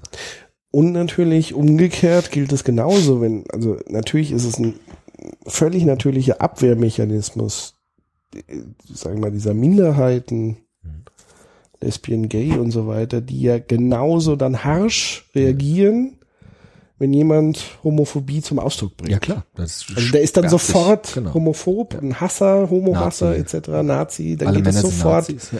in die andere Richtung. Ja, und damit verstärke ich natürlich den Konflikt, anstatt ihn tatsächlich zu lösen. Also Grunde- das heißt, es ist wiederum eine Machtbeziehung. Es gehören immer zwei dazu. Genau. Aus diesen Praxisen entsteht dann ein Diskurs, zum Beispiel Ja. ein Streit der Geschlechter oder ein Kampf der Geschlechter oder ein Kampf der Homosexuellen und der Homophoben. Ja, dann das sind Diskurse, die aus diesen machtgeladenen Praktiken heraus dann sich konstituieren. Und er sagt jetzt, die Pointe dieses ganzen Subjektivierungsdings liegt jetzt bei Foucault darin, und der Reckwitz beschreibt das ganz schön, dass Subjektivität eigentlich erst entsteht, indem sich Individuen unter Diskurse unterwerfen. Wir haben Individuen und wenn sich, wenn sich ein Individuum einem Diskurs anschließt, dann bekommt es eine Gestalt, dann wird es ein Subjekt. Das habe ich in der Wissenschaft oft erlebt. In diesem undurchsichtbaren Dickicht der Wissenschaft gibt es Menschen, Studenten, aber auch Dozenten, die sagen, ich bin Marxist. und indem er sagt, ich bin Marxist, unterwirft er sich einem Diskurs und als Belohnung kriegt er dadurch Subjektivität. Er wird erkennbar, er hat eine Form, er hat ein Gesicht. Manche sagen, ich bin Wissenschaftler. Und der Foucault und die Psychoanalyse sind alles keine Wissenschaftler. Das ist Unterwerfung unter einen Diskurs. Übrigens Reduktion von Komplexität. Reduktion von Komplexität würde Luhmann sagen. Ja. Foucault würde sagen, es ist die Unterwerfung und ein Machtdiskurs, der mich belohnt mit Subjektivität. Ja. Wenn ich sage, du bist kein Wissenschaftler, aber ich bin Wissenschaftler, dann ist das nicht die Frage nach Wahrheit oder nach Vernunft. Es ist die Frage nach Subjektivierung. Ich subjektiviere mich, indem ich mich einem Diskurs unterwerfe. Aber die Folge von Subjektivierung ist natürlich trotzdem die Reduktion von Komplexität. Absolut. Und es ist- macht mir vieles einfacher. Es macht mir vieles einfacher und es macht gibt mir vieles aber schwerer. Und es ist wieder das Schwert. Da sind wir wieder beim Anfang von Foucault. Es ist ein Schwert, das eine Teilung vollzieht. Ja. Es gibt Wissenschaft, es gibt Nichtwissenschaft. Es gibt Wissenschaftler, es gibt Unwissenschaftler. Genau. Und das ist Gewalt. Ja. Und diese Gewalt ist immer der Gründungsakt von Subjektivierung, weil die Unterwerfung in einem Diskurs heißt gleichzeitig, dass es Leute gibt, die nicht dazugehören. Deshalb ist Subjektivität immer verbunden mit Ausgrenzung, mit Abgrenzung und Ausgrenzung. Und das ist interessant, weil das passiert in den Wissenschaften häufig, dass die Leute sagen, ich suche mir ja ein, überall. passiert überall. Aber es passiert sogar in den Wissenschaften, die sich ja immer so aufgeklärt bezeichnen und immer so reflektiert bezeichnen. Auch da gibt es jemanden, der sich einem Wissenschaftsströmung vollkommen unterwirft und alle anderen sind dann Ideologen. Ja? Genau. Alle anderen sind verblendet. Ich Ich habe habe keine Ahnung. oder haben keine Ahnung. Oder ich sage, ich wende mich einer Religion zu und sage, alle anderen sind Ungläubige. Das ist eine Unterwerfung, die mir etwas schenkt. Es schenkt mir nämlich Subjektivität. Ich bekomme dadurch eine Gestalt, ein Gesicht. Ich bin plötzlich jemand. Und Foucault sagt, das ist das Prinzip von Subjektivität, eine Unterwerfung und einer bestimmten Machtdiskurs, damit ein gestaltloses Individuum eine Gestalt bekommt, erhält dadurch. Das ist natürlich ziemlich brutal formuliert, aber auch nachvollziehbar. Aber jetzt macht es auch Sinn. Ich weiß nicht, ob man das im ersten Take, kann ich mir jetzt erinnern, wo du gesagt hast, Foucault wurde mal gefragt, Ja, ja. wer er ist. Genau, wo würden Sie sich Wo denn würden einordnen? Sie sich denn einordnen? und er sagt, ich mich einordnen, Pünktchen, Pünktchen, Pünktchen. Äh, Der hasst Einordnung. Natürlich, das bringt ja auf den Punkt. Weil er sich nicht unterwerfen will. sich will. nicht unterwerfen. Genau. Und deshalb ist Foucault so, wie er ist. Deshalb schreibt er auch so, wie er schreibt. Immer wenn man gerade denkt, man hätte ihn, Ja. rutscht er dir wieder weg, weil er sagt, du kriegst mich nicht. Ich will mich nicht unterwerfen. Ja, Und das ist genau, das ist, das prägt sein Werk so stark. Und deshalb ist es auch so, für jemanden, der systematisch sich unterwirft, wie ich, ist der so unnahbar. Der ist so ungreifbar. Ja, das liegt aber nicht an dem, sondern es liegt einfach an diesem Abwehr von Unterwerfung. Aber so würde er das, so würde er genau. das sagen. Ja. Aber da liegt er mir sehr nah, Ja. muss ich sagen. Also weil auch wenn ich immer irgendwie gefragt werde, das habe ich ja glaube ich auch im ersten Kapitel des Buches, ich, ich bin schwer einzuordnen. Ich weigere mich auch irgendwie, ich bin, Du bist Konstruktivist, hast du gesagt. stimmt. Das ist eine Unterwerfung unter dem Diskurs. Das eröffnet mir aber die Option, sich einen Diskurs nicht unbedingt, also das eröffnet mir zumindest noch Türen. ja gut, innerhalb dieses Diskursfeldes. Also es eröffnet mir quasi die Nichtunterwerfung verschiedener Diskurse. Ja, aber nur in dem Preis der Unterwerfung unter Ja, natürlich. Diskurs. Ja, klar. Da sind wir doch wieder. ja, ja, du natürlich. kommst nicht raus. Ich komme nicht raus. Ich bin Konstruktivist. Das ist Ja. genau, nur- das ist, wenn wir jetzt, ich Ja. sage jetzt Foucaultianisch, ja. Foucaultianisch ist das eine Unterwerfung oder ein Diskurs, der schenkt dir was, nämlich eine Gestalt, eine Sichtbarkeit. Du bist plötzlich Patrick Breitenbach als Konstruktivist. Du hast es sogar gesagt, ab der Folge so und so bezeichnen sich Patrick Breitenbach Das offiziell. Das ist die Unterwerfung unter Ja, das Diskurs. stimmt. Das ist die Praxis der Subjektivierung als Unterwerfung unter einen Diskurs. Aber ich unterwerfe mich, weil ich mir davon verspreche, Ein Subjekt zu eine werden. möglichst hohe Handlungsfreiheit zu haben. Ja, aber du wirst erstmal ein Subjekt. Subjekte können dann handeln, ja, schon. klar. Aber du musst erstmal ein Subjekt werden und das machst du, indem du dich einen Diskurs unterwirfst. Ja, ja klar. Aber trotzdem mit der Hoffnung, Klar, mit der Hoffnung. Sonst willst du ja nicht machen. minimale Einordnung. Ja. Weil anything goes so ungefähr. Anything Goes hat aber die, dass die sagen, nicht Anything Goes ist, gehören nicht dazu. Das sind ja, Feinde. Ja, genau, ist schon klar. Klar. Ja. Ich unterwerfe mich ja auch der Wissenschaft. ja, ist ja klar. Durch Jeder- mein also, Prof sein. Da, da Moment, jetzt, ich bin ein Aushängeschild der Unterwerfung, weil bei mir steht auf der Tür Vertretungsprofessur drauf. Das ist ein Zeichen, der gehört in diesen Diskurs und deshalb ist er dieses Subjekt. Ja? Wenn ich in meiner aber das Vorlesung Entscheidende ist ja, dass sozusagen man diese Unterwerfung verändern kann. Ist das nicht so Du kannst dir, ja, du kannst, hast Spielräume vielleicht zu wählen, aber die Diskurse sagen dir, wo du dich unterwerfen Naja, aber das kannst. würde, das wäre ja genau diese Transgender-Theorie, würde das ja schon sagen. Also zu sagen, man muss sich das offen halten können. Ich darf wählen können, welches Geschlecht ich annehmen möchte. Das sagt der späte Foucault. Der späte Foucault sagt dann tatsächlich in seinen letzten Werken, sagt er, es gibt tatsächlich die Möglichkeit, sich auch in einer bestimmten Weise zu unterwerfen. Das würde ich jetzt entgegenhalten. Als Identitätsforscher würde ich sagen, es ist nicht nur die Frage, unterwerfe ich einem Diskurs, sondern ähm, wie richte ich mich nach einem Diskurs? Bin ich ein kritischer Religionsanhänger zum Beispiel? Wenn ich mich einer Religion unterwerfe, heißt das nicht, dass ich automatisch Fundamentalist bin zum Beispiel. Das heißt nicht nur, ob ich mich unterwerfe, sondern die Art der Unterwerfung, ja, die Art der Zuordnung. Bin ich trotzdem kritisch? Habe ich trotzdem Distanz zu der Sache? Das ist wichtig. Das ist nicht, das ist nicht egal. Ob ich jetzt fundamentalistischer Marxist bin oder ob ich Marx lese und ihn kritisch reflektiere und ihn vergleiche mit anderen Philosophen, das ist nicht unwichtig. Selbst der Soziopod, finde ich, ist schon ein Feld des Anbietens von Möglichkeiten, des Denkens. Ja, und es ist keine Unterwerfungspraxis. Das würde ich mit Foucault mit Vorsicht zu genießen oder da ein paar Fragen stellen, dass die Art und Weise nicht unwichtig ist, wie man sich einem Diskurs zuordnet. Da ist er ein bisschen undifferenziert. Also vielleicht kann man halt festhalten, am Ende unterwerfen wir uns immer Diskursen, Ja. aber wir können konvertieren. Das können wir machen. Also wir können die Diskurse wechseln Richtig. und uns anderen unterwerfen. Aber die Unterwerfung bleibt. Schönes Beispiel Kurt Mahler, ne? Zuerst ganz radikal Horst. linker. Hm? Horst. Horst Mahler, richtig, nicht Kurt Mahler. Horst, danke. Zuerst radikaler Linker, radikale Unterwerfung unter einen Diskurs. Dann Fahnenwechsel, radikale Unterwerfung unter Rechtsradikalismus. Beides Male will er Subjekt sein. Ja. Und das erreicht er in seinem Sinne nur durch radikale Unterwerfung unter einen Diskurs. Saulus und Paulus. Genau. Auch das Uralte Gleiche. Geschichte. Diskurswechsel. So ist es. Und das ist sozusagen die Pointe der Foucault'schen Subjektivierungstheorie. Ja. Hochinteressant. Ähm, ja. Das war's. Ich würde jetzt einfach vorschlagen, bevor wir sagen, das war's, gehe ich jetzt nochmal so die Fragen tatsächlich durch. Okay. Die Frisur von Foucault haben wir schon ausreichend geklärt. So viele Fragen gab's da. Verhältnis von Foucault zur Psychoanalyse, Foucault und kritische Diskursanalyse haben wir, glaube Ja. ich, auch gut erschlagen.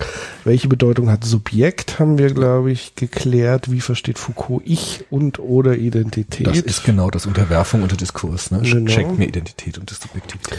Macht strukturiert bei Foucault alles und jeden. Bei Luhmann ist es die Kommunikation. Nein, Das nicht ganz. Bei Luhmann ist die Komplexitätsreduktion, die alles strukturiert. Aber egal.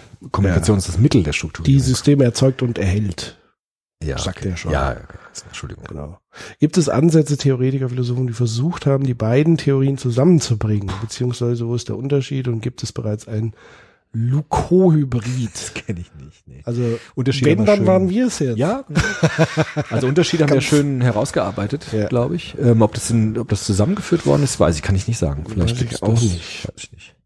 So, bitte auf Technologien des Selbst Ja. mit Blick auf heute eingehen. Genau, das ist interessant. Also Technologien des Selbst sind diese Praktiken, die mich zu einem Subjekt machen, wie bei Gender. Ne? Also die, die, die Praktiken, die Technologie, ein Mann zu sein, wie ein Mann zu kleiden, wie ein Mann zu sprechen, macht mich zu einem Mann. Das ist die Selbsttechnologie. Ja. Ja, es gibt keine Männer, die dann Männlichkeit machen, sondern die, die Männlichkeit Praxis, Praxis macht jemanden zum Mann. Das ist das Entscheidende. So wie derzeit das Kopftuch Ja, jemanden zum richtig. Ding macht. Genau. Und das ist heute natürlich mit Internet und so ist das interessant. Also dieses, diese Frage, wie sind heute die Selbsttechnologien in der vernetzten Welt? Ne? Ich werde zu einem Subjekt, indem ich einen Post mache oder indem ich äh, im Internet schimpfe oder einen Genau, ich YouTube-Kanal. unmittelbar Feedback Ja. erhalte, mich selbst noch ganz anders inszenieren kann, Genau. mich viel mehr Diskursen unterwerfen kann und Ja. somit eine Vielfalt von selbst Ja. annehmen kann. Eher eine Frage, die ich Mhm. zumindest persönlich geschmacklos finde, aber okay, ich lese sie trotzdem vor, hätte Foucault sein AIDS nicht einfach dadurch überleben können, indem er den Diskurs über AIDS dekonstruiert. Ja, nee, natürlich nicht. Ich finde, das ist halt Abwehr, ne? Also Ja, sozusagen. Aber das war der gleiche, der auch gesagt hat, äh, Psychoanalyse ist keine Genau. Wissenschaft. Würde man sagen, es ist eine radikale Subjektunterwerfung, um Subjekt zu werden, also Diskursunterwerfung, ne? Also Ja. sagen, ich werde polemisch, weil da mu muss ich mich dann nicht weiter beschäftigen. Ja. aber das Genau. ist, ja, finde ich eher ein Ausweichmanöver. Was es mit der Machtdebatte zwischen Habermas und Foucault auf sich hat, haben wir, glaube ich, geklärt. Mich würde unter anderem der Zusammenhang von Selbsttechnologien und der Ökonomisierung der Gesellschaft im Bereich Soziales, Gesundheit, Bildung interessieren. Ich finde es bei der Rente interessant zum Beispiel. Ja. Also Rente ist die Frage, wie lange arbeiten wir? Das heißt, wie lange unterwerfen wir uns diesen Praktiken der Arbeitswelt? Und es ist ja ein absolutes Stigmata. Stigmata, geworden. genau. Es ist subjektiviert in einer bestimmten Weise. Ja. Und wie ist dieser Gerechtigkeitsvertrag? Also wie ist das mit diesen Generationen? Wer bezahlt die Rente? Wer kriegt die Rente? Das sind alles Diskurse, die jetzt neu sich formieren, ja, weil die Demografie sich ändert und die neue Diskurse entstehen werden, in der die Macht dann wieder neu verteilt wird. Genau, man schiebt ja sozusagen das Selbst nach hinten raus. Nehmen wir zum Beispiel die Altersgrenze. Also da geht's dann auch gar nicht mehr um individuelle Leistungsfähigkeit, sondern es wird einfach auf eine Zahl reduziert. Jeder wird gleich gemacht. Das Subjekt verschwindet eigentlich hinter diesem Rentenaltersansatz. Ähm. Und ähm, ab dem Zeitpunkt, wo du in Rente bist, bist du eigentlich auch wertlos für die Gesellschaft. Also liegst der, liegst der Gesellschaft eigentlich nur auf der Tasche. Na, das ist der Diskurs, ja. Und gleichzeitig sagt der Diskurs, du sollst, wenn du noch nicht in Rente bist, so viel arbeiten und vorsorgen, selbst vorsorgen, ja. dass du dich am Ende eben nicht mehr der Gesellschaft auf der Tasche liegt. Also ein hochinteressantes, sehr trennendes Ja.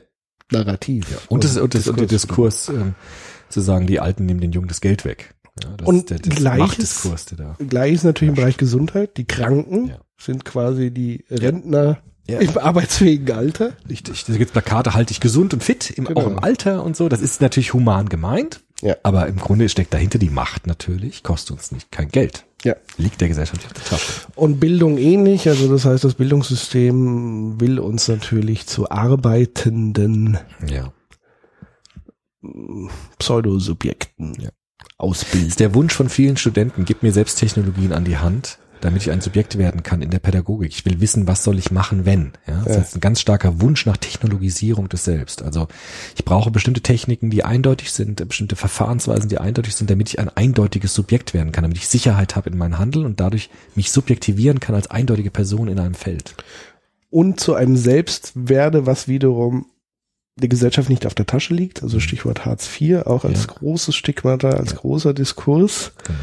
Das heißt, Bildung ist darauf ausgerichtet, mich nicht in diese Richtung zu stigmatisieren, sondern auf Karriere ausgerichtet, so dass ich genug verdienen kann, dass ich am Ende meine eigene Rente finanzieren kann. Wenn man es mal wirklich so Ja. bitterböse formuliert. Klar. Foucault würde es, glaube ich, genauso formulieren. Ja, mit Recht. Ja.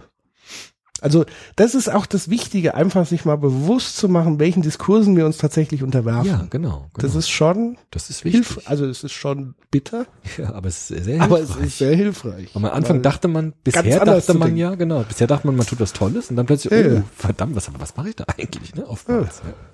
auch natürlich jetzt im Zusammenhang mit der Rentendiskussion natürlich sehr wertvoll, ja, klar. in die Richtung zu denken. Ganz in eurem Sinne wäre es doch interessant zu fragen, inwiefern Subjektivierungstendenzen durch die Durchtechnologisierung der Alltagswelt irgendwas mit 4.0 katalysiert werden. Da sind wir ja zum Teil tatsächlich Mhm. eingegangen, also Stichwort A, so Massenüberwachung, Algorithmisierung, ähm, künstliche Intelligenz, Transhumanismus. Ich denke, und dann noch verbunden mit dieser ähm, leistungsorientierten Selbsttechnik sind wir, glaube ich, da haben wir schon viel dazu gesagt. Ich besuche momentan ein Seminar mit dem Thema Foucault und Religion, Bekenntnisse des Fleisches Ja, cool. wo wir zum Teil versuchen, Religion als identitätsstiftende Kategorie zu Ja, dekonstruieren. Ja, klar. falls euch dazu also etwas einfällt. Ja, klar, also das ist ja ganz deutlich. Ich, äh, ich unterwerfe mich einer Religion und damit Subjektivität zu erlangen. Interessant, Foucault hat da, das habe ich zufällig auch gelesen, viel über die Beichte erzählt. Die Beichte ist das Mittel der klassischen christlichen Religion, ähm, eine Subjektivierung hervorzubringen, indem ich mich selbst bekenne. Ja, indem Ja. ich alles meine inneren Gefühle nach außen transparent mache einer bestimmten ähm, Institution darlege, dem Priester beispielsweise, der dann mir auch etwas schenkt, nämlich Absolution oder Vergebung der Sünden, so dass ich dann zu einem Subjekt werde durch meine Bekenntnisse. Und es ist in dem Moment ja eine Entlastung und Belastung Ja, zugleich. richtig. Es ist eine Unterwerfung unter einen Diskurs, der mich Ja. gleichzeitig belastet, aber mich auch entlastet, mir etwas schenkt, indem er mir etwas nimmt. Und der Überwacher bleibt Ja. auch in Ja. seiner dunklen. Und der Überwacher ist Kammer. natürlich da, auch Gott. Gott sieht alles. Also das ist fast wie ein Panoptikum so ein bisschen. Also wenn man Re. Religion kann man zu einem Panoptikum machen, indem man sagt, das so wurde es ja auch gemacht, gerade bei Kindern. Also ich bin nicht immer da, aber der liebe Gott ist immer da und der sieht immer, was du machst. Und das ist Panoptikum. Das Ja. heißt, man kann Religion genau so konstruieren. Ich würde nicht sagen, dass Religion immer so ist, aber man kann sie so natürlich machen. Ja? Ja. Ich spreche das immer falsch aus, heißt nicht Panoptikum, sondern Panoptikon. Panoptikon. Genau. Panoptikon. Die Diskussion über seinen Subjektbegriff wurde ja schon angesprochen. Eng damit zusammenhängend hat Foucault sich ja wie Roland Barthes mit der Rolle des Autors beschäftigt und inwieweit diese in einer postmodernen Welt der Intertextualität immer weiter zerfasert. Das Ja. würde mich interessieren. Wäre vielleicht aber auch Stoff für einen eigenen Soziopod, wo man das vielleicht auch historisch aufarbeiten können. Ich Ja. weiß nicht ganz genau, was er meint. Liegt vielleicht Ja. daran, dass ich es jetzt so vorgelesen habe. Also ja, ich diese, glaube ich, ist dieser Diskurs über postmoderne Identität. Also es, das Identität zerfasert, in dem es gibt kein stabiles Selbst mehr, keine, keine Zentrum des Selbst, sondern es gibt bestimmte Teilidentitäten. In bestimmten Diskursen entwickle ich bestimmte Identitäten, die zu diesen Diskursen entsprechen. Ja, oder die Diskurse werden halt sichtbar Ja. und bedrohen mich dadurch. Oder so, aber ich glaube, Postmodernität, so wie ich es kenne, meint sozusagen die Aufspaltung des Subjektes in ganz verschiedene Teilsubjekte, Ja. Teilidentitäten, die in bestimmten Kontexten dann wirken. Und es gibt kein Zentrum mehr des Subjektes. Aber dazu müsste man tatsächlich sehr viel sagen. Auch damit Ja. mit Heiner Kolb und so und diesen Leuten.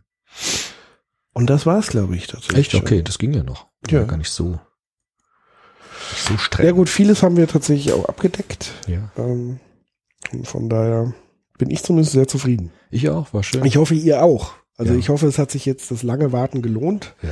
Wenn es tatsächlich der Fall war, dann äh, wie immer freuen wir uns über positives Feedback, über Weiterempfehlung, über Sternchenbewertung. All das gehört natürlich zu den Machtbeziehungen in der Genau. Leistungsgesellschaft. Die Tür Tür schwingt schwingt nach nach beiden Seiten. So sieht's aus. Ja. Also wenn ihr persönlich ein Interesse habt, dass sich solche Gedanken verbreiten, dann verbreitet sie, Genau. weil anders wird's nicht funktionieren. Ne? Wir sehen uns nächstes Jahr auch auf der Bühne wieder, ne? Wir haben ja ein paar Termine. Ja, Live-Events. also wir müssen zum einen jetzt nochmal darüber sprechen, unser Jahresrückblick. Ja. Da habe ich ja ohne dein Wissen auch mal so einen Testballon auf Facebook Ja, Okay, losgelassen. was hast du da gemacht? Nee, ich habe gesagt, ähm, hättet ihr irgendwie Interesse daran, ähm, so eine Call-In-Sendung als Livestream-Video zu machen? Und wollen die Leute das? Und ich habe gesagt, ab 100 Likes gehen wir das an. Und dann waren es kürzester Zeit über 250, 60. Oh, cool. 70 Also und so weiter. Also ist das wollen die gewollt. Leute. Ja, gut, dann Deswegen bietet sich quasi an, dass unser großer Jahresrückblick, den wir ja traditionell machen, vielleicht in dieser Form dann erfolgt. Darüber müssen wir jetzt quasi nach dem Abschalten mal sprechen. Ja, finde ich. Das wäre sozusagen noch die letzte Folge in diesem Jahr. Mhm. Dann sind wir durch für dieses Jahr. Das wäre dann auch sichtbar, wenn wir dann auch wie diese Kamera dann Ja, nehmen. ja, dann werden wir quasi, wie, wie wir schon mal versucht haben mit dieser, ja, wo wir in die Kamera reingucken und, wo das Mikro nicht funktioniert und die Leute sehen uns dann aber auch durch ihr Ding, durch ihren Monitor und Die sehen uns und sie können tatsächlich, also das will ich versuchen technisch, dass man anrufen kann. naja. Also wir hören sie dann. Aber Sie können uns sehen, aber wir nicht Sie. Panoptikon. Genau. Genau. Wunderbar. Doch schönes Macht. Ganz, ganz klare Machtbeziehung. Nein, also man kann ja überlegen, ob man Ja. sieht, aber es ist natürlich auch eine Das ist Schwelle wiederum für Menschen Ja, natürlich. teilzunehmen. Ja, ne? Die Macht liegt ja auf, auf, auf deren Seite dann, nicht auf uns. Also genau, also man kann sozusagen schriftlich kommentieren, man kann in die Sendung anrufen, hoffe ich zumindest, dass es technisch funktioniert. Und damit werden wir uns dann in diesem Jahr verabschieden, sozusagen. Und nächstes Jahr tatsächlich gibt schon die ein oder anderen Live-Events, die aber noch nicht so wirklich, äh, also es wird was passieren, aber wann genau werden wir euch schauen. noch Wir haben ein paar Sachen mitteilen. in Planung. Genau. Ja.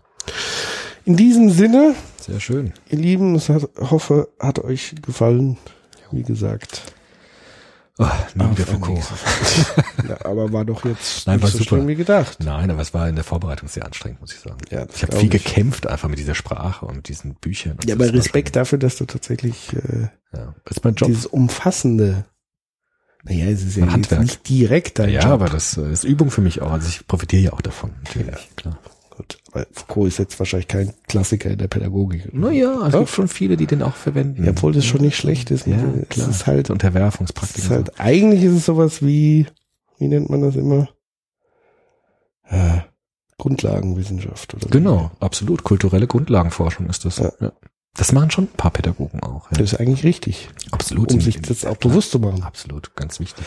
Und wie gesagt, wenn Bourdieu in der Tradition Ja. arbeitet, Der hat gesagt, der Foucault ist zu vage. Ne? Der hat gesagt, der Machtbegriff ist so, wir müssen genau gucken mit Klassen und kapitalistischen Machtverhältnissen. Der und so. eine- Der hat das dann. praxisorientiert. Genau. Der andere, also das ist aber Grundlagenforschung. Genau. Also wie gesagt, tatsächlich dieser Vergleich äh, Quantentheorie Ja, ja, und angewandte Physik. sowas, genau. So, dann eine gute Nacht, guten Abend, guten Morgen, wann auch immer und wo ihr uns auch immer.